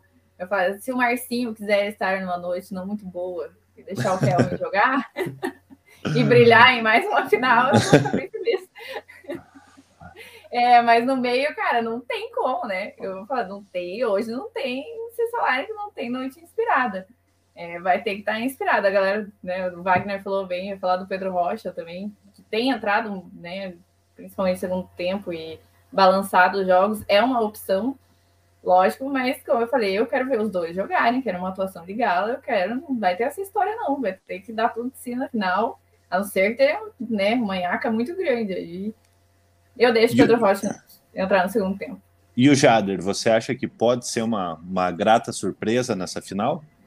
Eu gosto muito dele, eu acho que pode ser sim, é... mas eu não sei se com menino eu sempre gosto de tomar um certo cuidado, principalmente. Tem mais paciência. É, não, não gosto de jogar eles na, na fogueira, não. Eu até brinquei por causa do Kelvin, porque o Kelvin foi um menino que foi tirado aí para resolver duas buchas e, e, resolveu, né? Mas não é todo mundo que vai entrar e entrar muito bem. É, então, eu teria um pouquinho mais de paciência. Em último caso, assim mesmo, se acontecer alguma coisa, acho que ele vai ter a oportunidade dele, mas acho que ele tem todo o talento aí para ser trabalhado com mais calma final. Eu até tinha preparado aqui na nossa pauta, tinha colocado esse tópico, porque também acho que é um diferencial do Atlético em cima do time do Red Bull Bragantino. É o elenco, são os jogadores para repor é, algum titular que não esteja num bom dia, que a gente sabe que acontece, né? Tem jogador que vai chegar na final e vai pipocar e acontece, é natural. É, para mim, realmente, o Pedro Rocha é a principal peça ofensiva. Ele é um jogador diferente. É, lembro o passe dele para o gol do Zé Ivaldo contra o Flamengo. É de quem tem técnica, quem sabe jogar. Não dá para esquecer do Bissoli, que já foi decisivo na própria Sul-Americana. Né? Não estou dizendo que os caras vão entrar e mudar o jogo, mas são jogadores que já fizeram a diferença e que são nomes interessantes que podem, podem entrar aí e acrescentar alguma coisa. O próprio Kelvin, né, que vocês já falaram, a Thaís é fãzaça do Kelvin, né? ele pode ser decisivo também com, com suas jogadas de linha de fundo, velocidade, cruzamento. A Thaís, Vina, pode ser, a... Só pode ser decisivo sendo expulso, né? A Thaís é fanzaça do Kelvin e desfanzaça do Marcinho, Não, né? Aí fica, Marcinho... fica até meio, meio pesado. E aí até coloquei assim o próprio Christian, que era titular até pouco tempo atrás, né, no meio campo, e por que não citar Zé Ivaldo? Vai que o Zé Ivaldo entra e dá uma arrancada como deu contra o Flamengo. Então, assim, são peças aí que eu acho que o torcedor está acostumado a ver jogando, volta e meia também são titulares, que podem agregar alguma coisa aí em uma jornada infeliz de algum titular. Não, o Christian até foi, acho que foi contra ele deu, né? Ali também a outra remontada. Fez os dois primeiros gols, né? Tava na noite inspirada. Então, são jogadores que a gente sabe que, né, podem entrar e bagunçar o, o negócio. Isso é muito bom é, de contar. O Christian acabou ali perdendo um pouquinho da, da titularidade, é, né? Depois que o Eric voltou, mas também é um cara aí que pode entrar, porque não vai ser sempre, né? Que o Eric e o Léo Citadini estão em noites inspiradas, a gente já viu aí tanto um como o outro fazer um bom jogo enquanto o outro não tá bem, então é bom contar com essas peças que a gente sabe que vai entrar e pode desequilibrar tudo. E, e o Zé Ivaldo também é outra grata surpresa, né? É, que eu, eu já critiquei pra caramba mesmo, falo mesmo, tá vindo, tá melhorando, eu ainda não tenho 100% de, de confiança, até acho que por causa do passado, mas é, é um cara que tem demonstrado que quer ter o lugar dele no Atlético ainda, que tá lutando, tá em busca disso e tem melhorado bastante. Então pode ser, né, outra alternativa aí, mas o, até o próprio Nico, né, já foi uma surpresa que saiu do banco. É, o Valentim que decidiu apostar nele, então está sendo uma grata surpresa na, na zaga também. Então, são nomes aí que, quem diria, né? A gente não ia dizer que o Atlético tinha elenco para esse ano, para as coisas. Mas no final, graças a Deus, as peças estão dando certo. Não, e esses jogos, esses jogos únicos geralmente têm heróis improváveis, né? A gente pega o Adriano Gabiru contra o, contra o Barcelona, é, o Breno Lopes é, pelo Palmeiras ali. Então, assim, se eu fosse torcedor do Atlético, eu, eu apostaria num jogador nada a ver para fazer o para fazer o, o gol do título. título.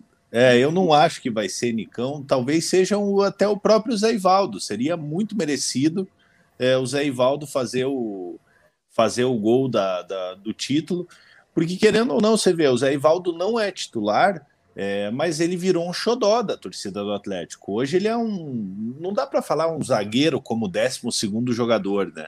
Mas ele tem sua importância no, no, no, elenco do Atlético. Você pega o jogo contra o Atlético Mineiro agora na, na terça-feira, tudo bem, o Atlético acabou derrotado pelo, pelo forte time do Atlético Mineiro, mas, cara, ele colocou o, o Diego Costa no bolso.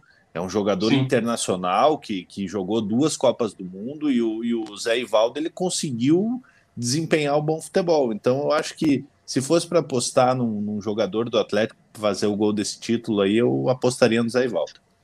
Eu ia falar do, até do próprio Pedro Henrique, né? Já teve o tempinho dele ah, esse é. ano também das cagadas, mas agora esse... parece virando Pedro... a chave e fazendo gols ainda.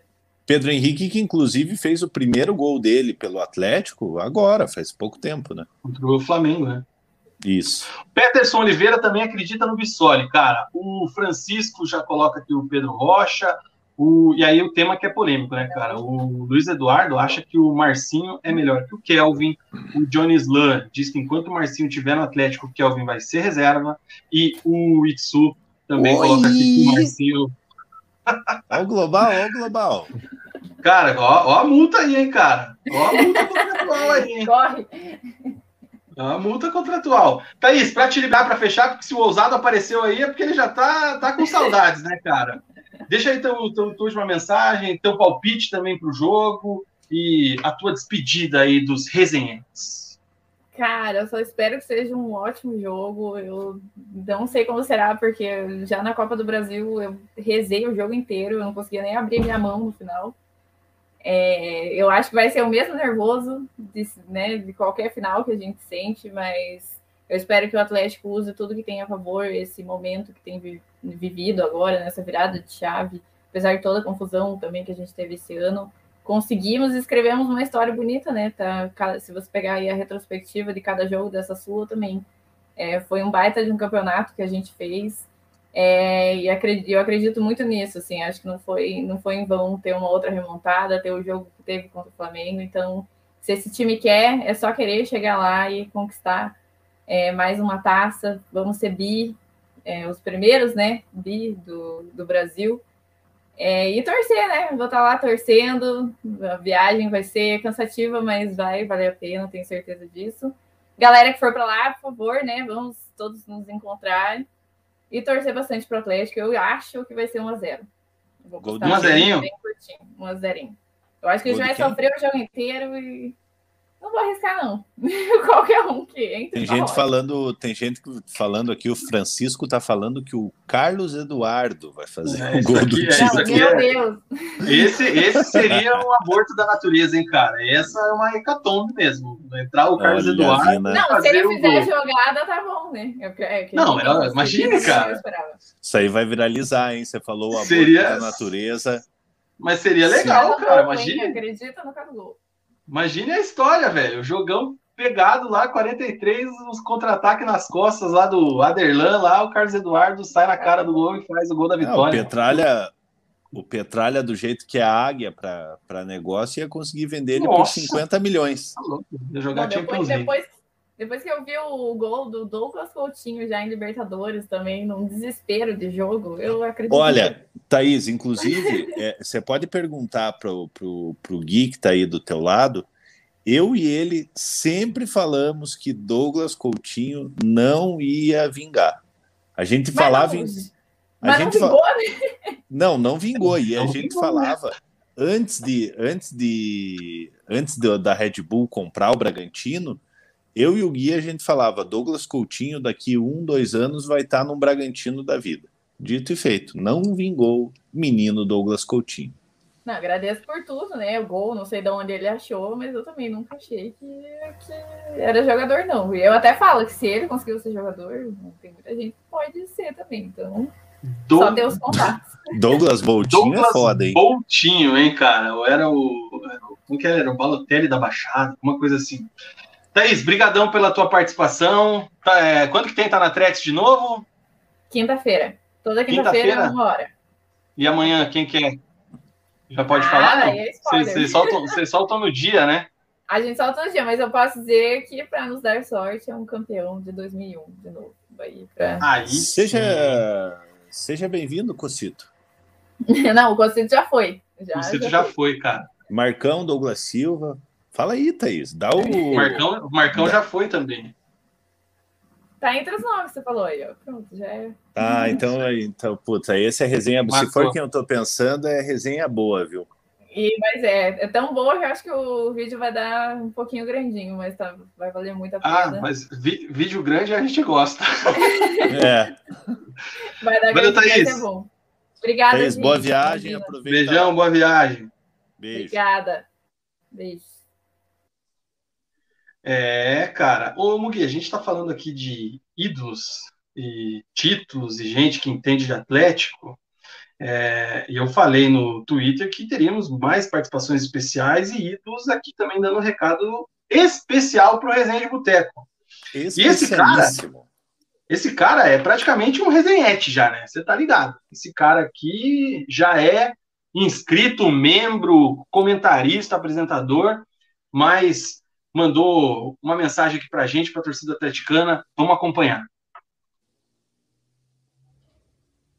Salve nação rubro-negra! Bom, estou passando aqui, primeiramente agradecer aí ao convite do Vina aí para participar do programa e dizer que a expectativa em relação a essa grande final aí da Sul-Americana, né, em busca do bi, é muito grande, né? Nós temos realmente é, plenas condições de buscar esse bi, de ser o primeiro clube a ser bi dessa dessa Copa aí tão almejada. O Atlético já mostrou que tem todas as condições né, de, de conseguir esse título. Vem jogando muito bem. E eu tenho falado sim com algumas pessoas do clube, inclusive até com o próprio Alberto, chegou a comentar e, e falando né, da minha torcida. E, e, o pessoal também está muito confiante. Tá? O Atlético já mostrou.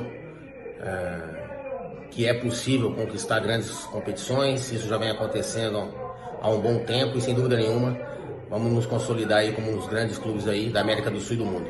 Tá bom? Um grande abraço, rapaziada. Estarei lá participando aí é, de uma excursão rumo ao Uruguai e a sensação de estar agora é, na arquibancada mais uma vez, ela é, ela é muito grande, é uma sensação maravilhosa porque eu além de ter sido vitorioso dentro do campo, já fui também vitorioso fora dele, né? Nessas últimas conquistas do clube.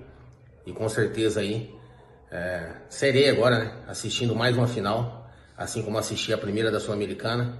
Estarei lá no estádio acompanhando e levantando junto com a nossa nação rubro-negra aí esse maravilhoso troféu do Bi da Sul-Americana. Valeu, vamos com tudo, pensamento positivo, que essa taça é nossa. Fiquem com Deus.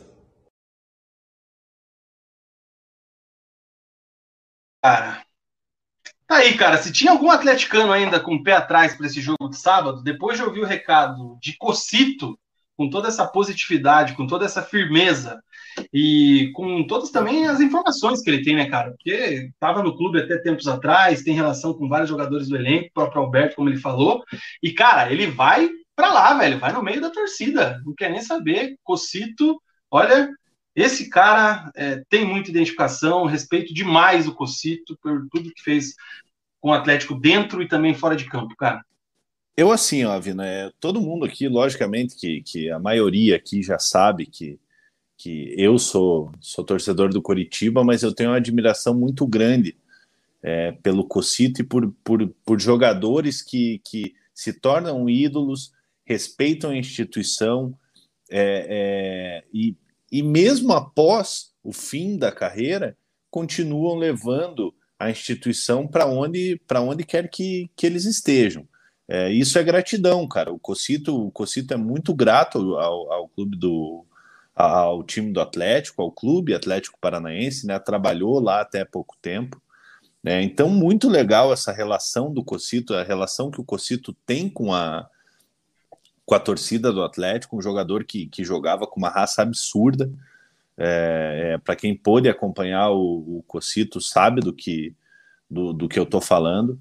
É, Cocito é, ele ficou muito marcado por aquele lance que ele, que ele acabou machucando o Kaká, né?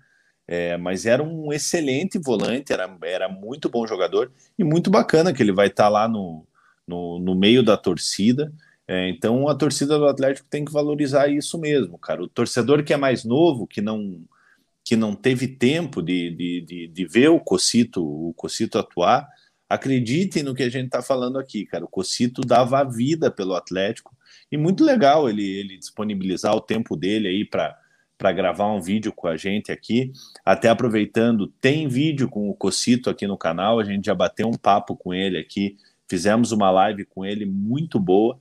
É, então, mandar um abração aí para Tiago Cocito, ídolo da, da, da torcida do Atlético, e boa viagem para ele também. Cocito, que inclusive, cara, ele queria muito participar ao vivo com a gente, como fez o Fusca, como fez a Thaís, mas em virtude dos preparativos da viagem, ele não, não vai conseguir, cara, porque ele tá indo amanhã e é aquela coisa, os caras falaram, essa documentação, a Comembol, sei lá quem tá exigindo toda essa papelada aí, é, ele tá lá fazendo esse, essa preparação, pediu desculpa, mas fez questão de gravar esse vídeo pra gente, é, com esse recado para a galera, para a torcida atleticana e aqui para o canal, para o Resenha. Obrigado mais uma vez, Cocito, ídolo. Como diz aqui, Eduardo Martins, o mito, ídolo demais. O Itsu dizendo que o Cocito era monstro. Giovanni Bibian, Wagner Luiz Guimarães, Peterson Oliveira, Rafaela Betes. Cara, o Cocito, uma unanimidade. Henrique Cardoso, e... Henrique também. E te digo, cara, faltam cocitos no, no, no, no futebol hoje, cara. Aquele jogador identificado, o cara que, que você vê que, que dá o sangue pelo, pelo clube. É, então eu, eu falo até pro, pro, pro torcedor do Atlético que está nos acompanhando hoje, é, é, exclusivamente hoje a gente falando só do Atlético, né? É, valorizem jogadores como Nicão, que, que é muito identificado, Thiago Heleno, que é, que é muito identificado. É, porque enquanto os caras estão atuando, é, fica difícil da, de, de, de, ter a dimensão da importância dos caras. É, mas daqui a cinco, seis anos, aí, quando, quando eles já tiverem aposentado, o Nicão vai seguir a carreira dele agora é, em outro lugar e tal. É, mas vocês vão ver daqui cinco anos a, a importância desses jogadores. É, assim como o Cocito teve a importância dele, é, é, hoje a gente tem aí, o, o, Atlético tem Thiago Heleno, tem, tem Nicão, então valorizem esses jogadores aí, que são jogadores que levam o, o, o nome do Atlético por onde quer que vá. O que mais que temos aqui? O Fernando Kloss, cara, até tinha deixado o comentário, ele é primo da Thaís. Ele deixou, eu não, não, não achei o time para colocar o, o, comentário dele, elogiando a Thaís, dizendo que está muito top a nossa programação hoje. O Itsu dizendo que a nossa produção está bem demais. Obrigado, Itsu. Rafaela Betts também. Hoje a gente caprichou, cara. Hoje a gente. E tem Hoje, mais, hein?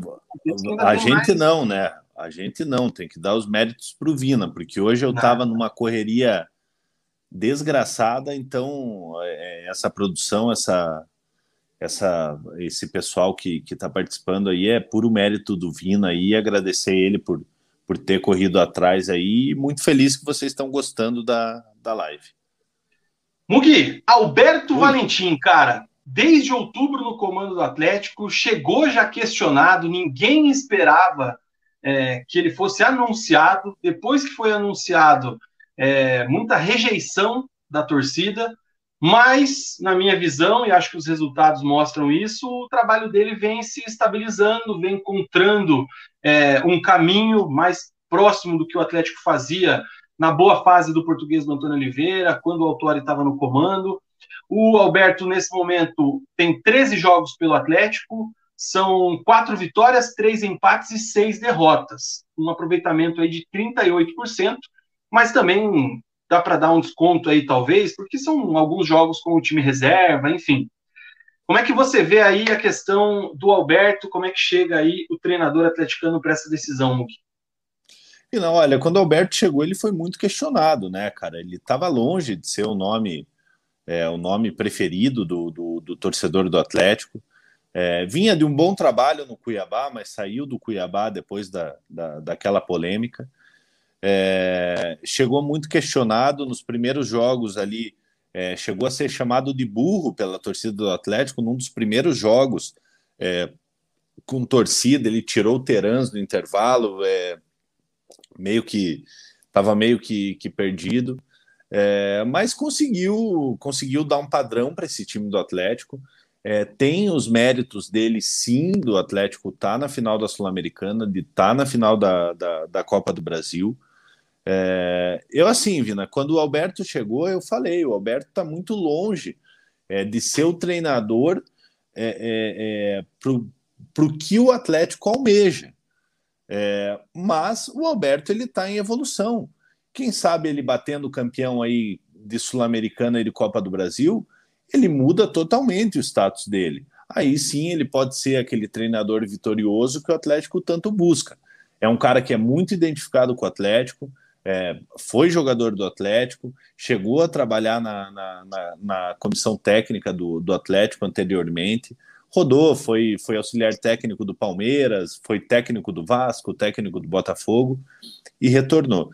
Quem sabe ele conquistando esses títulos aí, ele mude o patamar dele. Ainda acho que não é aquele excepcional treinador, mas tem seus méritos por, por ter levado o Atlético para a final da Copa do Brasil e para a final da Sul-Americana. É, cara, eu acho que ele tinha um, um, grande desafio quando ele chegou, que era não estragar o que estava sendo feito, né? É, a gente criticou muito aqui o Antônio Oliveira e hoje criticaria mais ainda, porque né, não é o caso da live hoje, mas está se mostrando mais prepotente ainda do que estava. Ô, Vina, eu, eu, vou, eu, eu vou te falar, cara, eu, eu não sou assim de, de, de guardar rancor, de, de, de nada, assim, sabe? Mas, pô, cara, eu, eu, eu te confesso que eu, que eu peguei um pouco de raiva desse cara. É muito é... mala, cara. Muito é mala. Ranço, tá a palavra da moda, né, cara? A palavra da moda é ranço. É, é uma palavra é. também que eu não, não, que eu não gosto não muito, gosto, mas, né? é, mas, mas, é isso mesmo. É, mas é a que encaixa, não adianta. É. é. e ele, ele começou, como você bem disse, né? Parece que ele começou querendo mudar tudo, né? E até o próprio Terence ficou puto naquela substituição. E aí ele encaixou, voltou com esse esquema de três zagueiros, teve a questão do Nico, que a gente já falou bem aqui, e a própria confiança do elenco parece que ele conseguiu conquistar, né? A gente também falou aqui, após aquela, aquele jogo contra a Chape, né? Que foi aquele empate né, lá em Chapecó, a gente fez uma preleção especial na quarta-feira, ele deu uma entrevista muito infeliz naquele momento, a gente achou que ali a carreira dele como treinador já tivesse indo para o escambau no Atlético Paranaense e ele conseguiu reverter. Então, até por isso que eu fiz questão de colocar essa palavra aqui quando eu estava montando a pauta, que é um trabalho que está encontrando a estabilidade. E aí, ele, se conquistar esse título, vai estar na história do clube, sem dúvida nenhuma. Vina, inclusive, a gente falava, é, se não me engano, foi no confronto contra o Santos. Quem que o Atlético, o, o Santos foi na Copa do Brasil? Quem que o Atlético pegou na semi da Sul-Americana? Já te falo, cara, mas foi o Penharol. O Penharol. Dois, o lá e 2x0 aqui. Eu não lembro qual, qual confronto que foi, se foi contra o Santos pelas quartas da, da, da Copa do Brasil, ou se foi, foi antes do, do confronto contra o Penharol. Que a gente até falou na live: se o Atlético for eliminado, o Alberto Valentim ele corre risco sim de sair. E daí a gente até entrou num debate: putz, mas será que vão demitir agora, no, no, no final do ano? Vai trazer quem? Entendeu? É, então o Alberto ele chegou a estar tá ameaçado assim na nossa visão. Internamente eu acho que não. É, mas na nossa visão, assim, a nossa análise de, de, de comentaristas aqui, é, a gente via a gente via um trabalho trabalho de regular para ruim. É, e o Alberto, é, é, nas Copas, ele, ele conseguiu é, é, converter num, num trabalho bom. Você falou do aproveitamento dele, é 38%. É, se você for olhar a tabela do Campeonato Brasileiro, o desempenho do Alberto não é bom, mas tem, tem o fator de, de jogar com, com time reserva e tal. Mas se você for analisar o, o, o desempenho dele em Copas, que é o que importa para o Atlético nesse momento, o desempenho é excelente. É, ele conseguiu levar o Atlético para as duas finais. É, então é um, é um desempenho até confuso. Você analisa o aproveitamento dele é ruim. Só que ele está muito perto de ser bicampeão da Sul-Americana e, quem sabe, ser bicampeão da Copa do Brasil. A aula que ele deu contra o Flamengo tem que ser destacada, cara. Isso aí é. Ele trabalhou muito bem naquele jogo ali, tem muito mérito dele. Ele arrumou o Atlético no intervalo, enfim. A campanha do Atlético no ano, cara, são 68 jogos até aqui, 32 vitórias, 11 empates e 24 derrotas, marcando 90 gols a favor e sofrendo 71. Na Sula, né, a gente já falou lá em cima, mas são 12 jogos com 10 vitórias e duas derrotas. Time fez 21 gols e sofreu apenas 6. É, Pedro Abinoski, boa noite, abraço a todos aí do Resenha, salve Mug, grande Vina, show de bola. O Lucas fala aqui que o título tem que homenagear o grande ídolo Barcímio Sicupira. Tenho certeza que o Atlético conquistando esse título, alguma homenagem vai acontecer, cara. É, o Wesley pega aqui um meio campo, hein? Bruxo Guimarães, Cocito e Sicupira. Meu Deus! o Wagner perguntando para a galera se já deixaram o like. Eu faço a mesma pergunta. Já deixaram o like?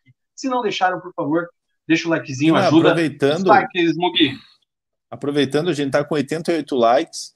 É, então, se você não deixou seu like ainda, capricha no like aí, você ajuda o resenha a chegar em, em mais pessoas. Se você ainda não é inscrito do canal, se inscreva. Você pode se tornar membro do, do Resenha a partir de R$ 4,99 também, participar do nosso grupo do WhatsApp, sorteios exclusivos.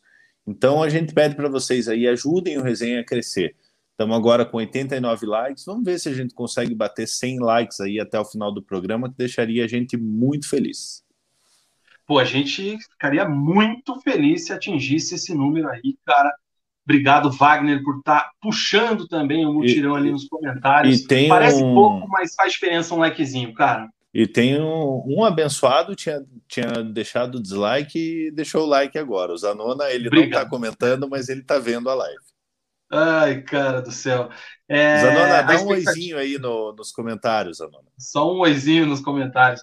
A gente falou ali também agora há pouco, né? Expectativa de grande parte, é, de grande número de torcedores do Atlético lá em Montevidéu, ao contrário do Red Bull Bragantino, né? Aproximadamente 3.500, 4.000 torcedores do Atlético são esperados lá em Montevidéu. Um pouco antes do programa, eu vi um tweet é, de alguém que eu não vou me lembrar agora, não sei se foi do Fusco, ou se foi de algum outro repórter, ou alguém comentou o tweet de, de alguém, enfim, mas que devido à baixa procura de ingressos para esse jogo de sábado, as torcidas, tanto de Bragantino quanto de Atlético, ficariam no, atrás dos gols, não vão mais ficar, vão ficar no meio, justamente pela pouca adesão. É, não é um debate para agora, mas eu acho que esse modelo de final única em uma sede aleatória vai flopar aqui na América do Sul. Mas, Não, olha, diga. Eu, eu, eu, vou te falar uma coisa, cara. Eu acho, eu acho bacana a, a, a final única, ela dá uma emoção, né? É, eu, quando, quando anunciaram a final única da, da, da Copa Libertadores, é, que foi a primeira vez, foi Flamengo e River Plate. Eu falei, porra, mas que merda, né? Os caras querem imitar a Europa. É, pô, é um espetáculo. A final da Champions League lá, jogo único, é um espetáculo. Mas eu achava que não cabia aqui. Era legal esse, esse negócio de, de jogo ida e volta. E já nesse primeiro confronto é, é, que, que teve de, de, do Flamengo e do, do River Plate, se mostrou ser extremamente emocionante. Só que tem um porém você, o Atlético tem uma grande torcida, mas o Bragantino não tem uma grande torcida. Então, esse é o problema do jogo único. Se fosse uma final Atlético e Corinthians, Atlético e Flamengo, é, Atlético e, e, sei lá, e Grêmio, eu tenho certeza que o estádio estaria lotado. É, só que você, com um jogo de final única, chega um time que, que não tem uma, uma torcida, é, aí acontece isso. É, é, é, óbvio que não, não vai lotar o setor do, do, do Bragantino. Os atleticanos estão é, indo 3.500 pessoas. Eu acredito que, que todo atleticano queria ir para lá, mas às vezes por causa do trabalho, por causa de, de financeiramente é, tá meio também, né? apertado, né? tem, tem outras prioridades e tal. Ah, e, nem que não esteja apertado, cara, era caro, hein? É, é caro, e, e, a gente entende, né, cara? Ainda mais no momento que a gente atravessa, um momento, um momento econômico complicado que, que a gente vem atravessando. Então, esse negócio de final única, ele corre esse risco. Se chega um time que não tem torcida na final, o público do, do estádio vai ser vai ser menor, né? É, é, eu, se eu morasse no, no Uruguai, ou, por exemplo, assim, vamos lá, final da Copa Sul-Americana do ano que vem vai ser em Curitiba. É, vai ser Alcas e, e, sei lá, e Universidade do Colo, Chile. Colo. E Colo-Colo. Eu, queria, eu ia no jogo, eu ia querer ir no jogo, entendeu? Ia querer estar tá lá. Eu não sei se o povo Mas é que uruguaio... a gente é muito, a gente é louco, né, cara? Esse, a gente não é muito parâmetro.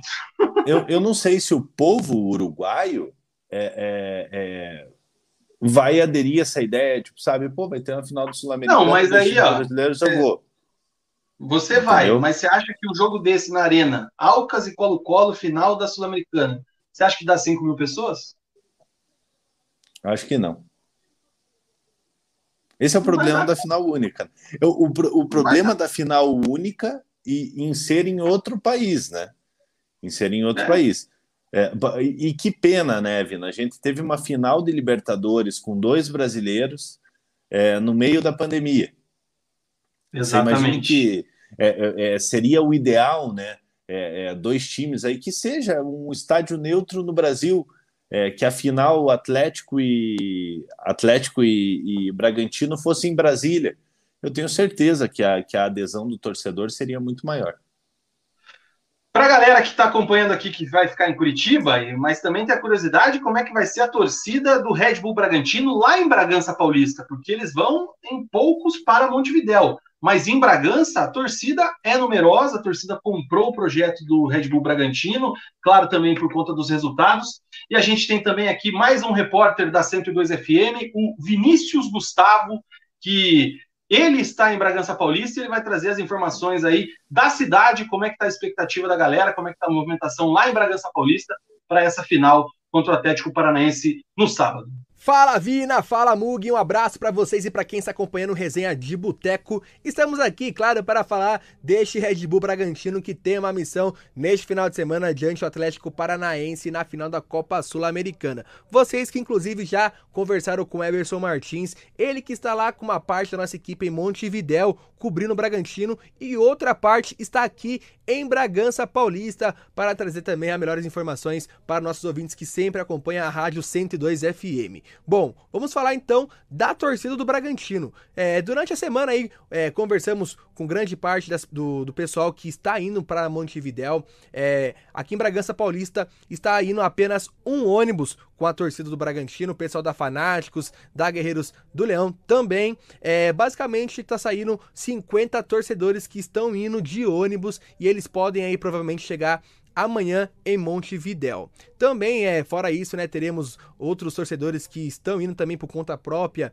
indo de avião ou de carro ou de alguma forma aí para acompanhar o Bragantino. Bom, o clube é, irá disponibilizar então neste final de semana um telão no estádio Nabi Abichedi aqui em Bragança Paulista, tanto para sócios torcedores quanto para a torcida geral. O clube está disponibilizando 2 mil ingressos. Então as vendas começam amanhã para sócios e na sexta para a torcida geral. A entrada para quem não é sócio torcedor está sendo basicamente 2 quilos de alimento não perecível ou brinquedos para eles doarem aqui para entidades da região de Bragança Paulista. Fora o estádio Nabi Bichedi, que será né, o estádio que vai ter o telão que o Bragantino irá disponibilizar, que é o telão oficial do jogo, teremos outras localidades, outros pontos da cidade de Bragança Paulista também, que tivemos informações que irão transmitir o jogo do Bragantino e Atlético Paranaense. A expectativa, é claro, é grande do torcedor do Bragantino, pois é a primeira final que o Bragantino está aí no internacional com a marca da Red Bull, da franquia Red Bull. Então, se ganhar, é, será um grande feito tanto para a cidade de Bragança quanto para a marca do Red Bull Bragantino. Então tá aí uma rápida informação, Vina, Mug, para vocês aí do Resenha de Boteco que está nos acompanhando e de já também agradecemos a oportunidade de estar aqui com vocês e agradecemos também o convite. Vamos nessa, Massa Bruta e Atlético Paranaense. Aliás, Queria que vocês aí falassem aí, quem vai levar essa, hein? Bragantino ou Atlético Paranaense? Abraço! Tá aí o Vinícius Gustavo, repórter da 102 FM, uma rádio que é uma das maiores rádios lá de Bragança Paulista, que cobre o Bragantino há mais de 30 anos, cara. Uma rádio tradicionalíssima. Quero agradecer e mandar um abraço para ele, foi muito receptivo desde o momento que eu fiz o primeiro contato para ele. É, entrou em contato com o Eberson, que é da equipe de esportes também, é, fez toda essa, essa função aí com relação aos vídeos, às informações. Então, muito obrigado mesmo ao Vinícius, ao Eberson, a toda a equipe da 102 FM e trazendo aí essas informações que a gente sempre tem curiosidade, né, cara? É, essa questão de um, uma empresa, uma franquia comprando um clube, o Bragantino que era um time querido por muita gente aqui no Brasil, tem essa mudança para Red Bull, muda símbolo, muda tudo, é, e tenho certeza que muita gente tinha essa curiosidade de saber como é que seria o comportamento da cidade no interior de São Paulo para essa final.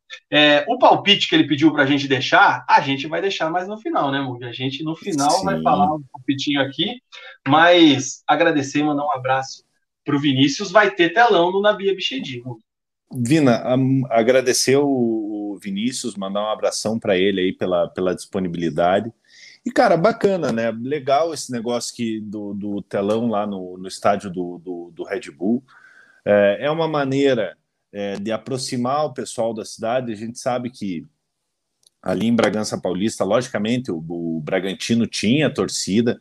Bragantino, vice-campeão brasileiro no início do, dos anos 90, com Luxemburgo de treinador, Mauro Silva, o grande Bragantino, né?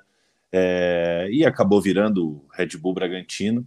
É, mas a gente sabe que no interior paulista ali, geralmente o pessoal torce para os times da capital. É, o Bragantino está se tornando um, um time, é, é, um time rico que, que, que no decorrer dos anos aí, muito provavelmente, a gente vai ter que se acostumar com o Bragantino é, brigando por, por grandes coisas, já está numa final de Sul-Americana, venceu uma Série B com sobras é, é, em 2019, né? É, ano passado fez um campeonato brasileiro é, irregular, mas esse ano já um campeonato mais sólido, brigando na parte de cima da tabela. É, e a diretoria do Bragantino acerta de, de, de, colocar o telão ali. Eu não sei se na Arena da Baixada é, é, vai ter ou se vai ser na, na Praça. Eu não vi Afonso... nada disso, cara. Você se vai ser na... não achei. Se vai ser na, na Praça Afonso Botelho ali, talvez, né? Como foi em, em 2001, na final do Campeonato Brasileiro, que estava tava lotada a Praça Afonso Botelho ali na, na final de 2001. É, então, então, muito válida essa ideia do, da diretoria do, do Bragantino, uma maneira de aproximar o povo da cidade ali, às vezes a, a pessoa que mora ali em Bragança torce para um São Paulo, torce para um Corinthians, mas pode, pode se tornar um, um torcedor da, do, do time da cidade, apoiar, e quem sabe o Bragantino chegando numa, numa outra final de, de Sul-Americano, uma final de Copa do Brasil, possa ter mais gente para engrossar esse caldo. Você falou aí do, do, acesso do Bragantino, né, cara, em 2019. Coincidentemente, há dois dias atrás, o acesso naquele ano completou dois anos. O título vai completar dois anos mais no final do mês. E você sabe quantos jogadores daquele time ainda estão no Red Bull Bragantino? O Léo Ortiz, Júlio César, é, deixa eu pensar quem mais. O Aderlan. O. Putz, cara, agora eu tinha oh, o. o é, eu, eu, daquele... só, eu lembro desses. Você quase, quase gabaritou. Daquele time lá, quatro jogadores seguem sendo titulares: Léo Ortiz, Aderlan, Edmar e o Ítalo. Isso, o Júlio Ítalo, é César é que você citou, Júlio é César reserva. que você citou é reserva do, do Cleiton hoje. Então, são cinco jogadores aí que são bem lembrados, que seguem naquela, seguem nesse projeto. Então, é, é interessante manter a base, né, e tudo mais, é o trabalho. O Léo Ortiz, inclusive, está desde o início é, do projeto no Bragantino, desde o início do projeto Red Bull, Léo Ortiz está, hoje ele é o capitão, já foi lembrado pelo Tite em algumas convocações, o próprio Arthur também, né, que a gente falou agora há pouco, é, que assumiu o protagonismo depois que o Claudinho foi para o Zenit, é, e eu destaco também o atacante título que a gente citou, já tem 17 gols na temporada. Então, vai ser um jogo difícil para o Atlético. O time do Red Bull é um time bom. É, vamos ver o que vai acontecer sábado. Acho que teremos um jogão. Diga lá. É, sem dúvida, vai ser um jogo difícil. O Ítalo e o Júlio César, é, eles eram do Red Bull, é, daquele time Red Bull que, que era em Porto Feliz, lá em São Paulo. É, eles foram dois jogadores que nessa, nessa transição aí, quando a Red Bull comprou o, o Bragantino, começou a, a, Eu não sei se dá para falar comprou, né? Quando começou a ser é, acionista do, do, do Bragantino, são dois jogadores que que estavam no, no, no, Red Bull de Porto Feliz e foram, foram transferidos para o Bragantino. Então são jogadores que estão antes do projeto até no, no, no Red Bull. O, você pediu para o Zanona ter, se pronunciar aquela hora, ele mandou aqui, ó, Red Bull 7, Atlético 1. E depois ainda Aí, falou ó. que o dislike não era dele. É, não, mas já então, tiraram. Já, já tiraram, né? O dislike. Aproveitar aqui e mandar um abraço para o Léo Chinta, que é coxa branca e está nos assistindo. Léozinho, um beijo para você, saudades. É, deixa teu like aí, Léo, e tamo junto. É isso aí. Só para não passar batido aqui, cara, aquele tema da final única, o, o Johnny Slud dizendo que não existe logística na Sul-Americana, na América do Sul, para final única. Na Europa tem metrô, acesso fácil ao país, a distância geográfica é muito menor, então realmente é, eu acho que não é um modelo que deve perdurar por muito tempo. O Juliano Santos, que é membro do canal também, é, ele diz aqui que para ir numa final você precisa gastar no mínimo 2 mil, é loucura. O Membol não tem realidade da situação. Francisco já questiona também, beleza. Alcas e Colo-Colo a gente falou que iria, mas pagaria 600 reais para esse Não, tá doido. Paga 150 bem pago. Putz, eu não sei se eu pagar 150. Cara, tentar uma meia, pra... 675. Vina, para uma final, para uma final de, de, de, um, de um jogo é, é, é, continental. Colo-Colo? É, uns 150, eu acho que 100, 150 eu posso até ali tá... Põe até uns times mais tradicionais ali, cara. Mete um LDU e Cerro Portenho, Colo-Colo também muito tradicional. Eu não sei se eu pagava 150 não, cara. E um River e Boca? Ah, não, aí é outra história. Aí eu, aí eu chuto, sei lá, na arena 40 mil, um River e Boca para mais de 20 mil pessoas. Com certeza, o... para mais, tá? Eu não sei o que, o... que o Ale, o Ale já deve estar tá bêbado já, né? Com certeza. O que, que é aposento, Ale? Fala aí, mandar um abraço pro. Mandar um abração pro Ale que tá lá em Marechal Cândido. Não, é. Não, Marechal, Marechal Cândido Rondon. Tá lá em Marechal. Cândido Rondon. Terra Boa, Terra Boa também é uma, uma cidade que gosto muito. Tinha, já fui no, no Boi no Rolete lá, uma grande festa que tem na, na cidade, no complexo Álvaro Dias. É, e quem sabe em breve é, vamos lá para Marechal visitar ele. É longe a viagem de carro, hein, Vina? Tá Uma pegada, cara. O Itsu fala aqui que essa semana é só Monster.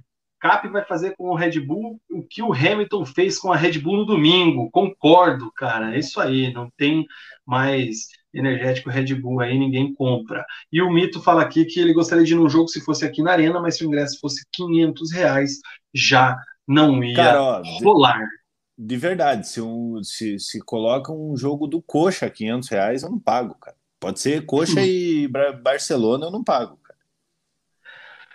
Se você estava em Nárnia e não lembra da campanha atleticana, vou passar rapidinho aqui como é que foi o histórico do Atlético na Copa Sul-Americana desse ano para chegar até essa final, tá? O Atlético começou vencendo o Alcas por 1 a 0, depois bateu o Metropolitanos também por 1 a 0, aí perdeu para o Melgar por 1 a 0. E aí, como só se classificava um, a gente, naquele momento, já criticando o 1x0, 1x0 e vem a derrota, começou a achar que talvez estivesse ameaçada a classificação atleticana na fase de grupos.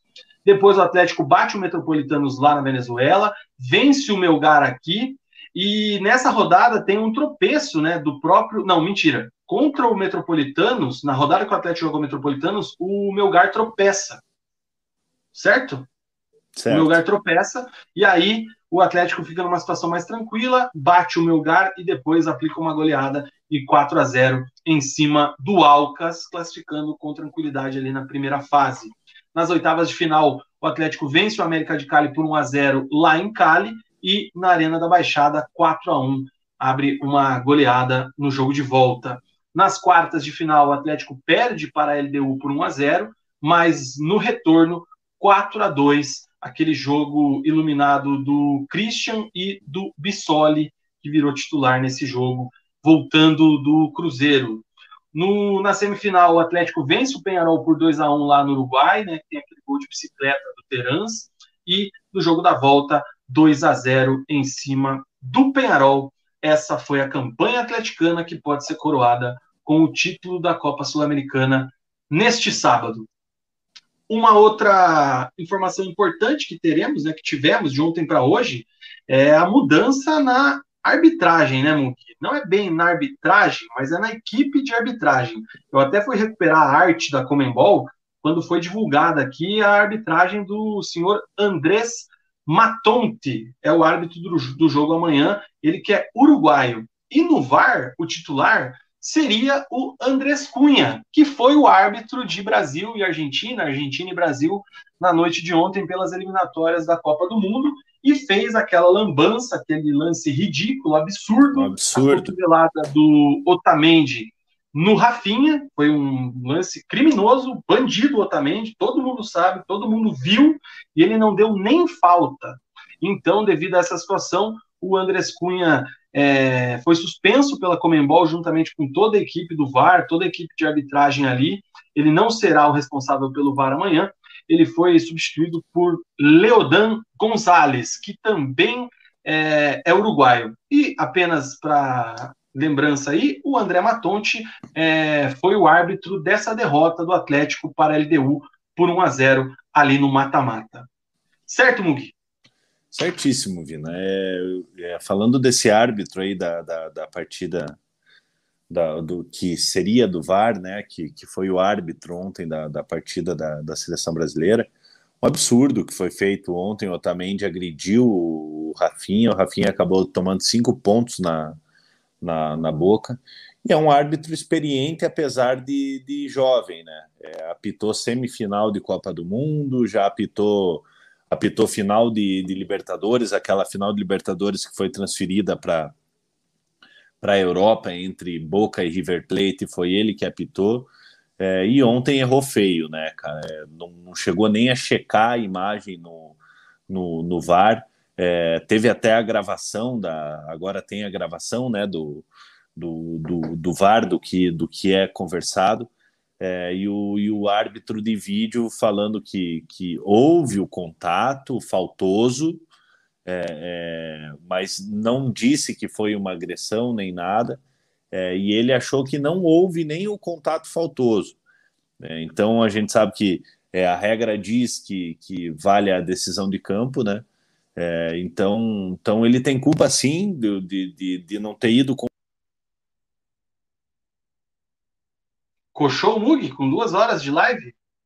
Ou fui eu que cochei? Acho que foi o Mug, né, cara? É... Mas, cara, realmente foi. O lance do, do Otamendi em cima do Rafinha foi um absurdo, cara. Fiquei indignado. Fiquei puto com a seleção brasileira também, que não foi para cima do Otamendi, que foi mexer no, no Rafinha no chão, o Rafinha sangrando daquele jeito, faltou uma liderança, enfim. Voltou? Voltei. Então, só para resumir, Otamendi, cola aqui na nossa quebrada aqui que, que, que nós queremos ter uma conversinha com você. Sou eu dou o Romarinho pro Otamendi, cara. O Otamendi não aguenta com o Roma. Fica a dica. Cara, e o certo? pior que... você sabe o que é pior, Vina? É, eu tenho um amigo que enfrentou o Otamendi recentemente lá, na, lá em Portugal.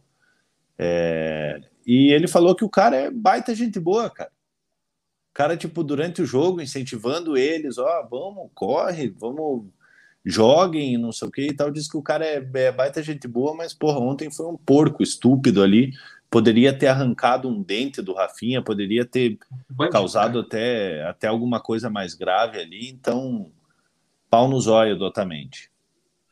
Bandido, bandido. Cara, Vamos lá, que agora é hora de último merchanzinho. falta só dois likes pra gente bater 100, cara.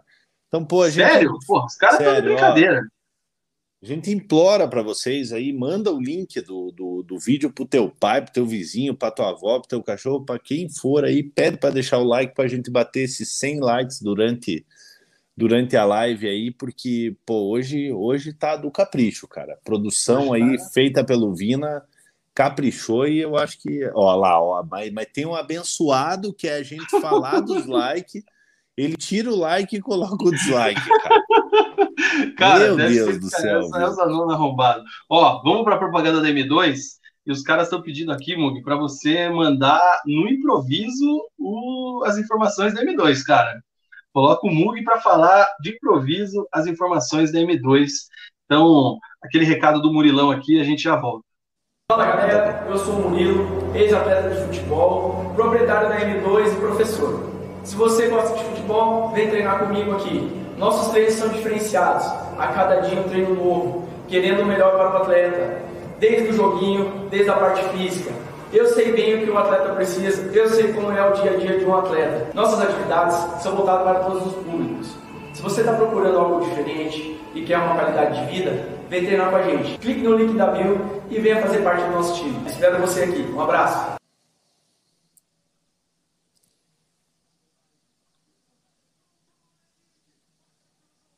M2 Soccer Studio. Se você quer um corpo sarado, se você quer ficar em forma, se você quer melhorar na, na, na sua pelada, venha para M2 Soccer Studio. 47 9 9991 4289. Fala com a Carol. O Instagram é M2 Soccer Studio. Sigam eles, acompanhem eles nas redes sociais. A melhor de Curitiba e região. Treinamento para profissionais, semiprofissionais. Você vai conhecer ex-jogadores, jogadores em atividade que ainda atuam profissionalmente, que se preparam na M2 então, M2 Soccer Studio, 47 99991 4289, fala com a Carol. E tem mais, Resenhete tem desconto. Fala o desconto, Vina. 10% de desconto em todos os planos da M2. Treinar duas vezes por semana, três, cinco dias por semana. Resenhete tem desconto. É só falar que viu a propaganda aqui. Usa, usa o código Resenha10. Aí sim, hein, cara? Você viu só? Ô, Vina, mandar um abração pro mandar um abração pro Mica que está nos, nos acompanhando aí, o Mica que é coxa branca. É o Mica, inclusive, o Mica que está com uma, uma loja de, de, de camisas é, no, no Instagram ali, tem tem de, ah, é de... mesmo? É. Podia patrocinar nós aqui, um sorteiozinho só, né? Tá pois é, eu, eu, eu, eu, não lembro de cabeça o nome ali, mas o, o Mica tá no, tá no corre dele aí, mandar um abração para ele aí, tamo junto. Grande Mica, um abraço aí pro Mica. Tô aguardando o convite para tomar aquela gelada lá na garagem, lá no Ravena, né? Para fumar aquele narguile, mesmo que eu não fume, para dar aquela resenha, né? Só dá um toque ali no, no, sobrado 15 ali que a gente vai. Leva a geladinha, ainda não tem problema. Grande abraço pro Mica. E tá aqui, eu ó. Não sei como que vocês gostam de. Escanteio Imports. Isso, isso mesmo. Cara, eu não sei como que vocês gostam do tal do narguile, cara. Pelo amor de Deus, ô negócio ruim, cara. É, é meia boca mesmo, cara. Mas tá aí, ó. Arroba Escanteio Importes no Instagram, a loja de camisas de Michel Pietrochinski, o Mica. Grande abraço para ele. Isso mesmo. Um abração pro Mica. O, o Mugi, o Leozinho Oi. aqui, cara, pedindo para falar sobre o Coxa. Léo, hoje a gente não vai falar sobre o Coxa, parceiro. É, Léo, hoje Hoje, hoje é um programa especial, Léo, sobre, sobre a final da, da Sul-Americana. É, na segunda-feira a gente espera você aqui para bater um papo sobre o Coxa. É isso aí, ó. Mug elogios, ó. Que isso, Mug, o homem da propaganda. É, o Wesley foi tão bem improvisado que nem parece que foi lido. Cara, mas não foi lido mesmo. Não foi? Cara. Eu, não tô, foi, eu, tô, é. eu vou até mostrar para vocês aqui, ó. Eu tô até sem pauta hoje, ó. É, hoje não tem. É, ó, o Luiz Eduardo registrando aqui que deu 100 likes. Chegou 100 likes aí, Mugi? Eu tô sem Pô, aqui, chegou cara. a 103 likes. Agradeceu o, o Luiz Eduardo e provou dele também, cara. Um abraço. Luiz, muito ele. obrigado. E obrigado a todos os resenhetes que fizeram esse programa chegar a 100 likes com 2 horas e 10. Mugi, e mandar um abraço também, pareça... Vina, vou mandar um abraço também para o meu vô Luiz e, e para o meu vô Elon, que, que Deus os, os tenha. É isso aí, cara. Por incrível que pareça, sabe o que aconteceu? Hum. Zerei a pauta. Matamos a pauta, o programa beleza. de hoje, cara. E cara, aí eu quero eu... saber de você agora para a gente fechar. palpitinho do resenha, sábado, 17 horas, Atlético e Red Bull Bragantino. Cara, eu acho que dá 1 a 0 pro Atlético, cara. Um... Eu vou, vou falar o que eu já falei durante o programa. 1 a 0 pro Atlético, o gol do, do Zé Ivaldo, cara. Resenhetes, mandem aí o, o, o palpitinho de vocês, até para a gente registrar aqui nos comentários. Enquanto isso, só deixa eu dar um lance aqui, ó. A, a, a patroa Ana Mara, um abraço, um beijo, maravilhosa. É horrível também, horrível. Cigarro ela está dizendo aqui que é eu ruim, amo cara. cigarro eletrônico. Ela apareceu com desse lá, cara. Eu fiz ela explodir aquilo lá. Enfim. Bom, é esse aqui, ó. É, esse aí também é. é o, o, o, Itsu aqui mandou, acho que eu mandei sem querer e ele tá aqui, né? O programa do Coxa foi na segunda. não, não, não, não vou nem rir. Ah, mas não é mais, né? Pelo menos até o final do ano. Cara, eu vou ser. Eu sempre aposto, tenho palpites ousados, tá? Ah, é... De 16 a 4. O, o Atlético ele, ele vai começar o jogo sabendo sofrer, esperando o Red Bull Bragantino, mas ao longo do jogo ele vai dominar, vai para cima, vai crescer. O Atlético será campeão da Sul-Americana no sábado com um placar de 3 a 1 em cima do Red Bull. É muito gol para uma final, cara. Acho que vai ser um tá placar bom? mais placar mais é apertadinho. Isso que vai acontecer.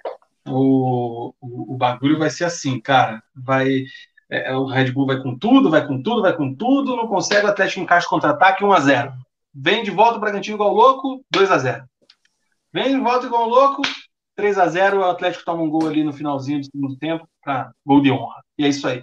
Palpitinhos da galera. Johnny Slam, 2 a 0 Atlético, Kaiser e Nicão. Itsu, 1 a 0 para o Furacão. É, que mais que temos aqui, cara? O Luiz Eduardo, 2 a 0 para o Furacão, Nico e Kaiser. Arturo Ayala, 2 a 0 Nicão e Kaiser. Rafaela Betts, 2 a 1 para o Furacão. que mais que temos aqui, cara? É... Paula Rocha está acompanhando a gente também, criticando aqui, perguntando se você acha realmente ruim o cigarro, né? Acho que é disso que ela estava falando. Ela, não, não, ela me deu um cigarro elétrico é que eu estava confundindo com outro cigarro elétrico. É, ah, o esse que ela... você gosta. Não, é esse, esse é gostoso. Pelo amor de Deus, cara. Enfim, o Lucas Pedro também crava aqui 2 a 0 para o Atlético. Deixa eu ver se tem mais algum palpitinho aqui. É, o Mica fala que é 1 a 0 para o Bragantino, gol do Arthur.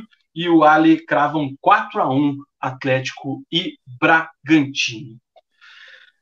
Fechamos, cara. Muito, cara. muito gol, cara, para uma final, cara. Tomara, né? Tomara que tenha bastante gol. Eu, por mim, todo jogo terminava tipo 7 a 6 igual aquele 5 a 4 que teve Santos e Flamengo lá. Mas final é geralmente aquele jogo mais truncado, os dois times estudando, por isso que eu, que eu fui comedido e falei só 1 a 0. Um abraço aqui também para Felipe Viana, que manda um abraço para mim, vulgo simpático. Não entendi o apelido, mas enfim, fica aí um abraço com toda a simpatia para o Felipe Viana. Último palpite para a gente fechar e encerrar o programa, Mugi. Não, vai ter mais um que o Peterson mandou ali. Então vai ser os últimos dois. Eduardo Martins cravou um a um no tempo normal e fazemos na prorrogação e o Atlético é campeão. A galera vai morrer do coração desse jeito, mas está aí registrado. E o Peterson Oliveira, 2 a 1 para o Atlético, gols de Nicão e Kaiser. Cara, eu falei que eu zerei a pauta, mas eu esqueci de um detalhe. Ô, Vina, olha o, olha o comentário da Hanna ali. Hum. Que o Felipe é do Ravena. Ah, entendi. É, olha teu apelido no Ravena. O simpático. Pô, mas não conheço ninguém, além de tudo sou mil, que vou sair dando. Oi, galera! Vira do resenha! Uhul! É, eu só tinha registrado aqui na pauta, eu separei aqui por, por setores e tal, né? Só para deixar um registro aqui na referência do ataque, isso palavras aqui da pauta, tá? O uhum. pai tá aqui. Renato Kaiser é o artilheiro do clube no ano, Mug. 12 Quantos gols, gols marcados. 12. É, Calando, inclusive, boca. os apresentadores do canal.